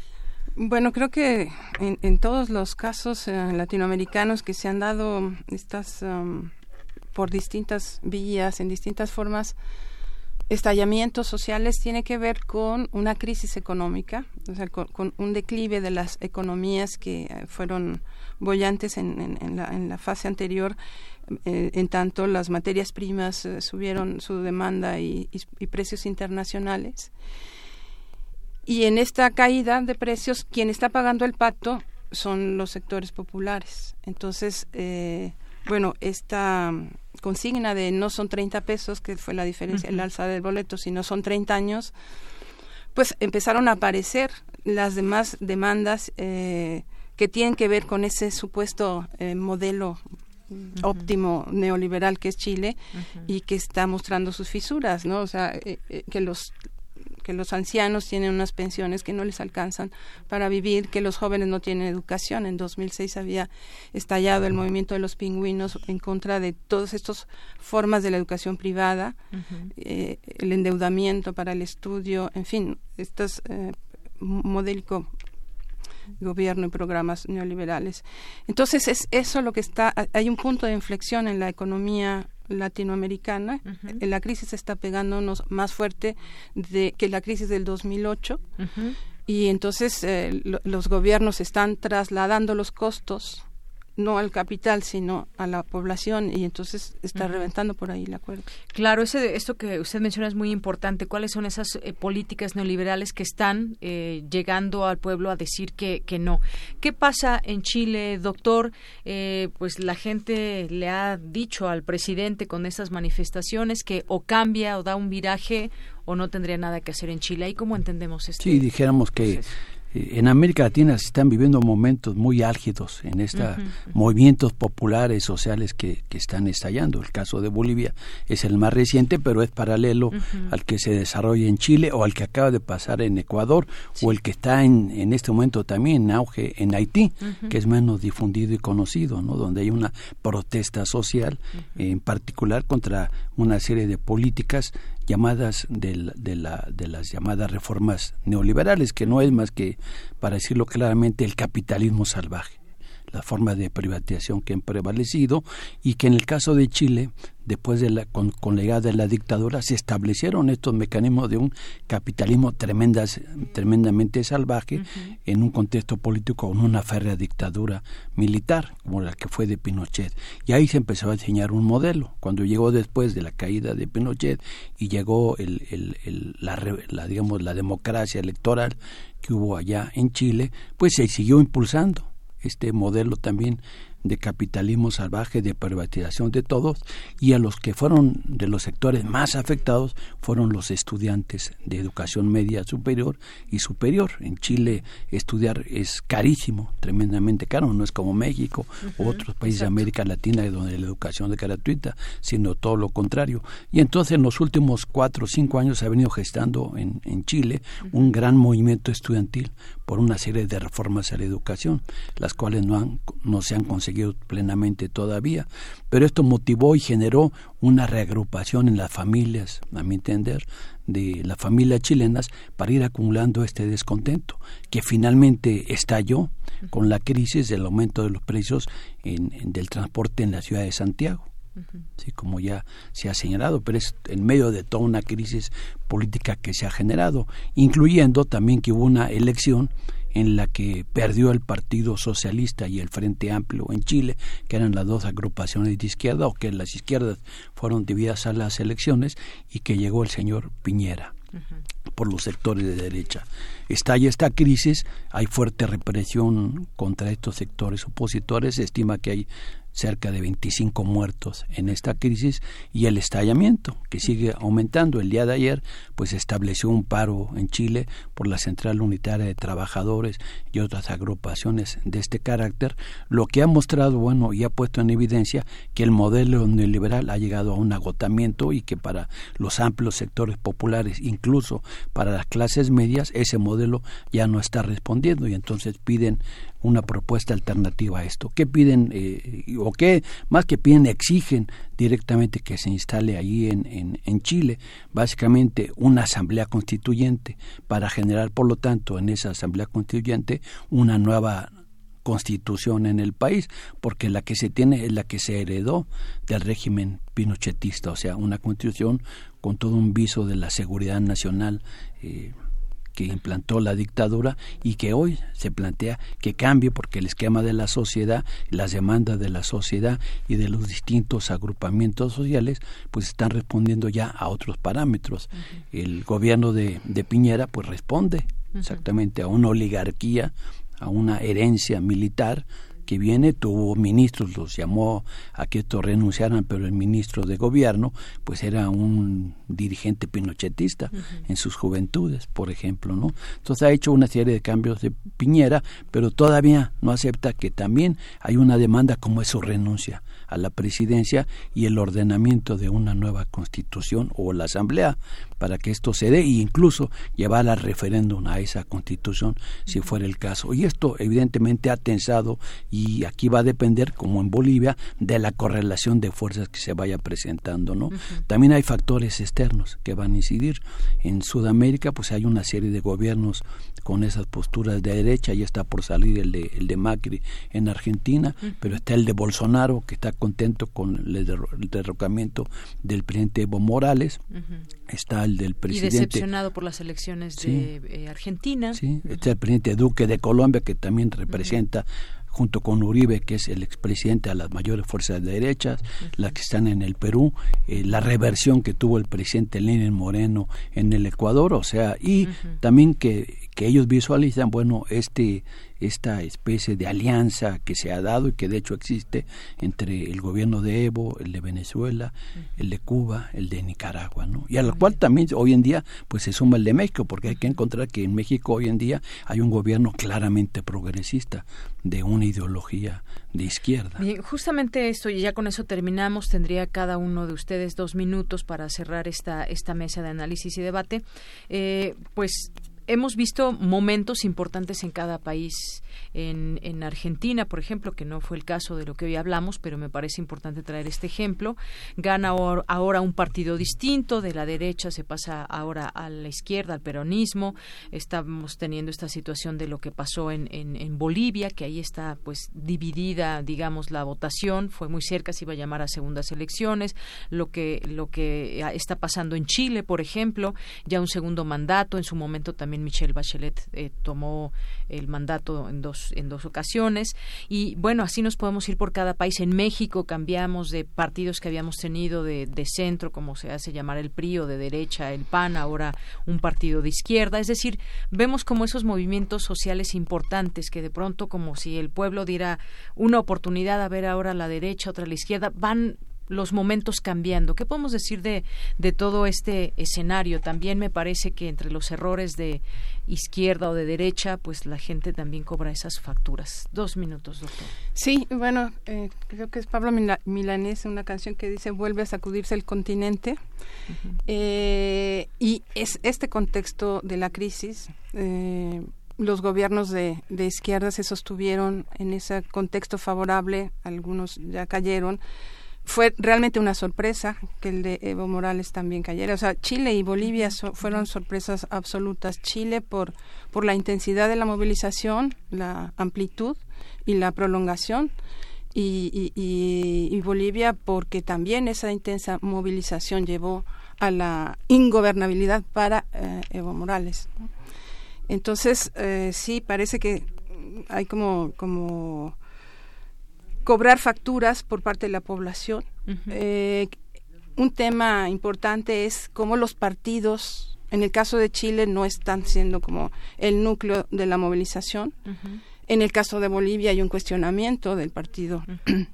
oficial, gobernante, hasta entonces.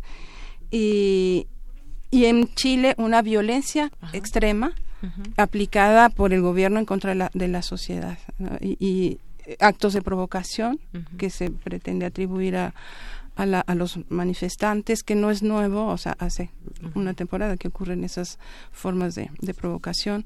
Entonces, uh -huh. es la sociedad en movimiento. Gracias, doctora. Dos minutos, doctor. Sí, yo creo que en el, en el caso de Bolivia, y esto lo que estaba pasando en otros países, es lo que se llama un golpe blando.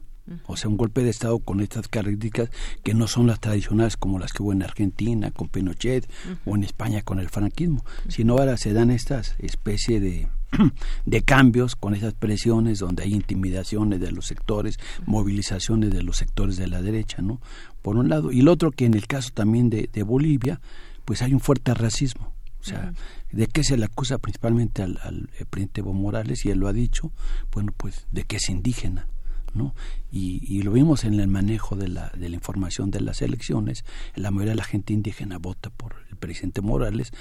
No quiere decir que todos los, los que no son indígenas o no se identifican como indígenas no hayan votado por el presidente Morales. Yo creo que la mayoría, y se ha demostrado que la mayoría sí votó por el presidente Morales. Lo que ocurre es que la derecha hace todo un manejo, incluyendo el racismo que ha imperado y que se nota muchas veces cuando uno está en La Paz y uno está en el Alto, que es la ciudad contigua a La Paz, nota ese racismo constante. Y en el caso de Chile, bueno, seguramente vamos a ver una mayor explosión social, una mayor movilización y es posible bueno que llegue realmente a desestabilizar al gobierno de esta movilización popular de Piñera y te ve obligado también en su momento si darle la presión a tener que presentar su renuncia. Lo otro es más peligroso que venga una mayor represión militar. Bien, que pues es más yo, grave. Gracias, gracias a ambos, gracias por su participación. Mayra Elizondo nos dice gracias por tratar el tema de Latinoamérica, son temas muy sensibles. Gracias al doctor invitado por sus atinadas observaciones, gracias a la doctora, gracias por ser tan objetivos. Un abrazo eh, muy cariñoso. Gracias, eh, Mayra. Y bueno, pues nos despedimos. Le agradezco mucho a la doctora Fabiola Escárzaga, profesora investigadora de la UAM Xochimilco, socióloga y latinoamericanista. Gracias, doctora. Gracias a usted por la invitación. Y gracias, doctora Adalberto Santana, investigador del Centro de Investigaciones sobre América Latina y el Caribe, el CIALC de la UNAM, especialista en el pensamiento político latinoamericano. Muchas gracias a ambos. Sí, gracias, muchas doctor. gracias, Deyanira. Hasta luego, continuamos. Porque tu opinión es importante, síguenos en nuestras redes sociales, en Facebook como Prisma RU y en Twitter como arroba PrismaRU. Queremos escuchar tu voz. Nuestro teléfono en cabina es 55 36 43 39. Prisma RU. Relatamos al mundo.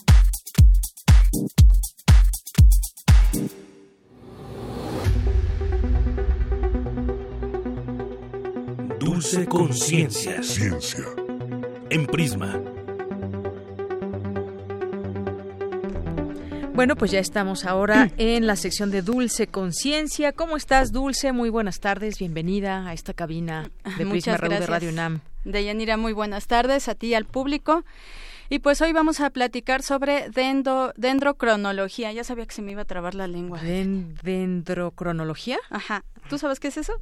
Pues ya me enteré la otra vez que estuvimos en las ciencias y las humanidades, Ajá. pero seguramente muchos de nuestros radioescuchas no, así que platícanos. Bueno, pues este vamos a platicar sobre eso con el doctor Osvaldo Franco Ramos del Instituto de, de Geografía, pero ¿qué te parece si escuchamos primero esta información? Claro que sí, adelante.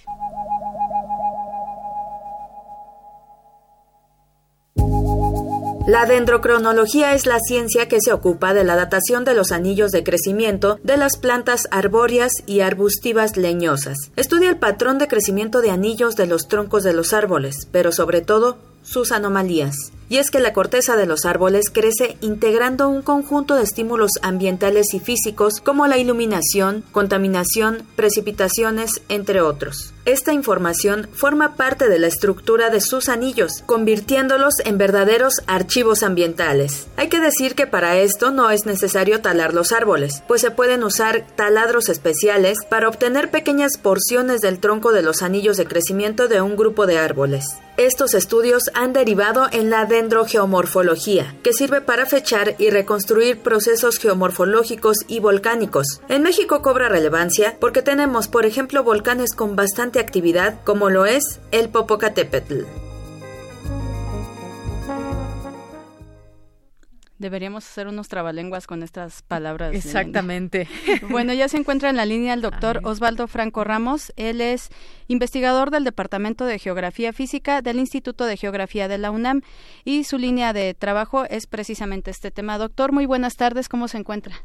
¿Qué tal? Buenas tardes. Bien, bien, un gusto aquí estar con ustedes. No, gracias a usted por tomarnos la llamada. Pues quisiera preguntarle justamente eh, a qué nos referimos con dendrocronología, cómo empezaron estos estudios, cómo, cómo se hacen.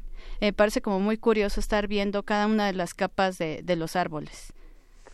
Sí, bueno, esta es una ciencia, ¿no? Que, como bien dicen, estudia eh, y analiza los anillos de, de crecimiento de, de los árboles, ¿no? De plantas leñosas que estos anillos se forman anualmente. Entonces, hay una variación, no hay variaciones ambientales y estos anillos, digamos, crecen también eh, o responden a estas variaciones ambientales, ¿no?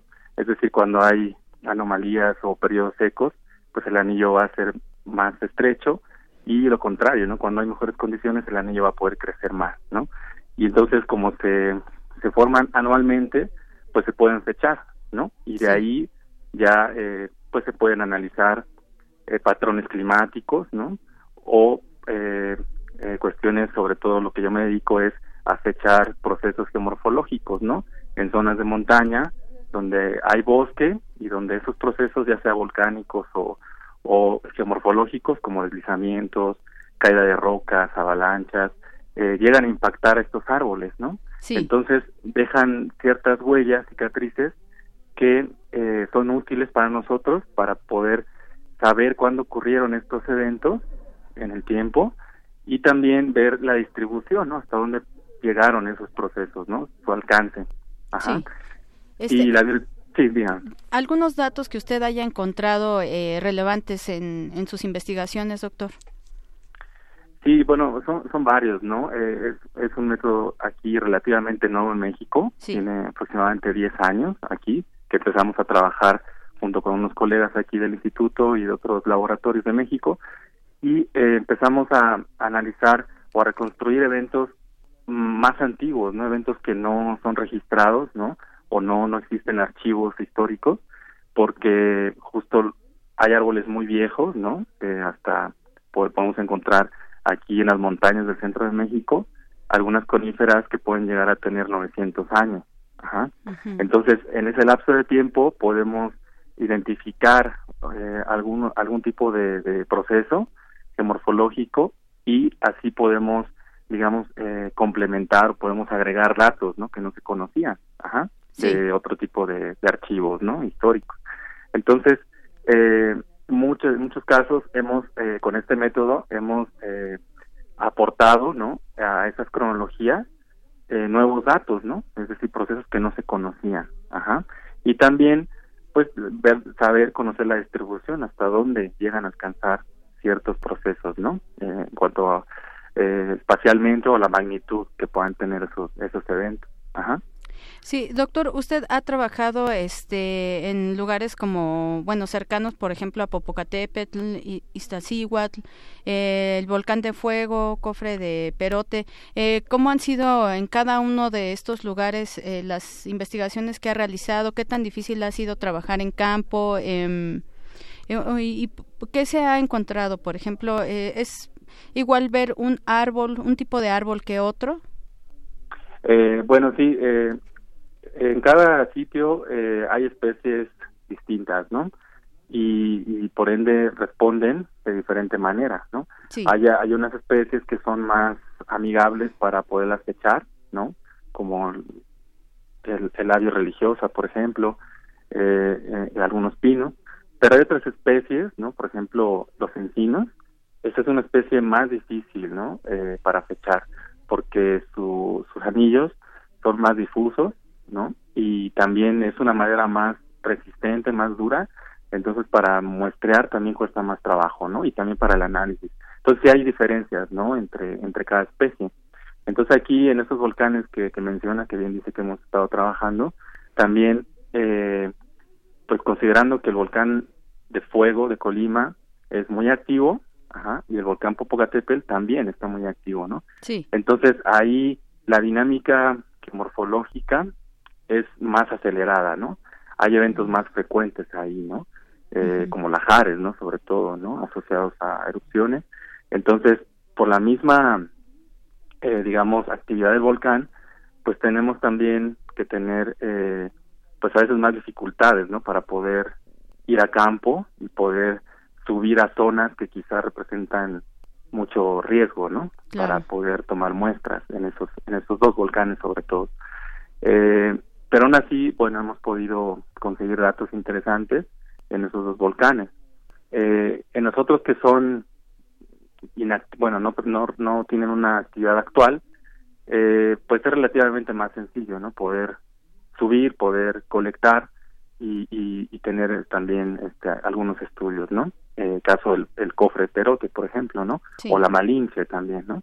Es relativamente más sencillo pero bueno, tienen más o menos en común estas montañas que pues son arriba, están eh, por arriba de los 4.000 metros, entonces ahí la especie que domina a esa altitud es una especie que se llama, una especie de pino que se llama Pinus hardewey.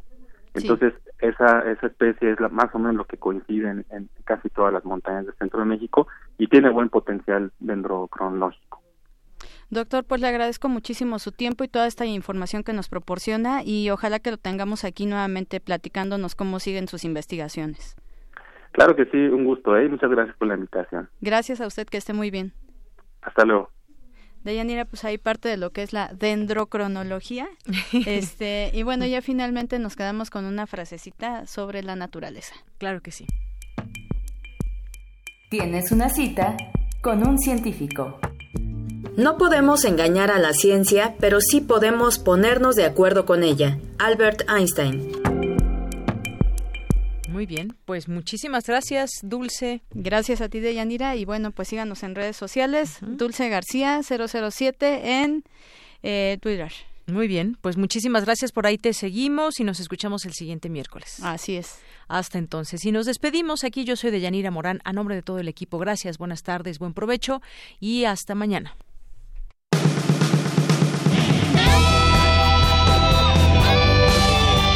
Prisma RU. Relatamos al mundo.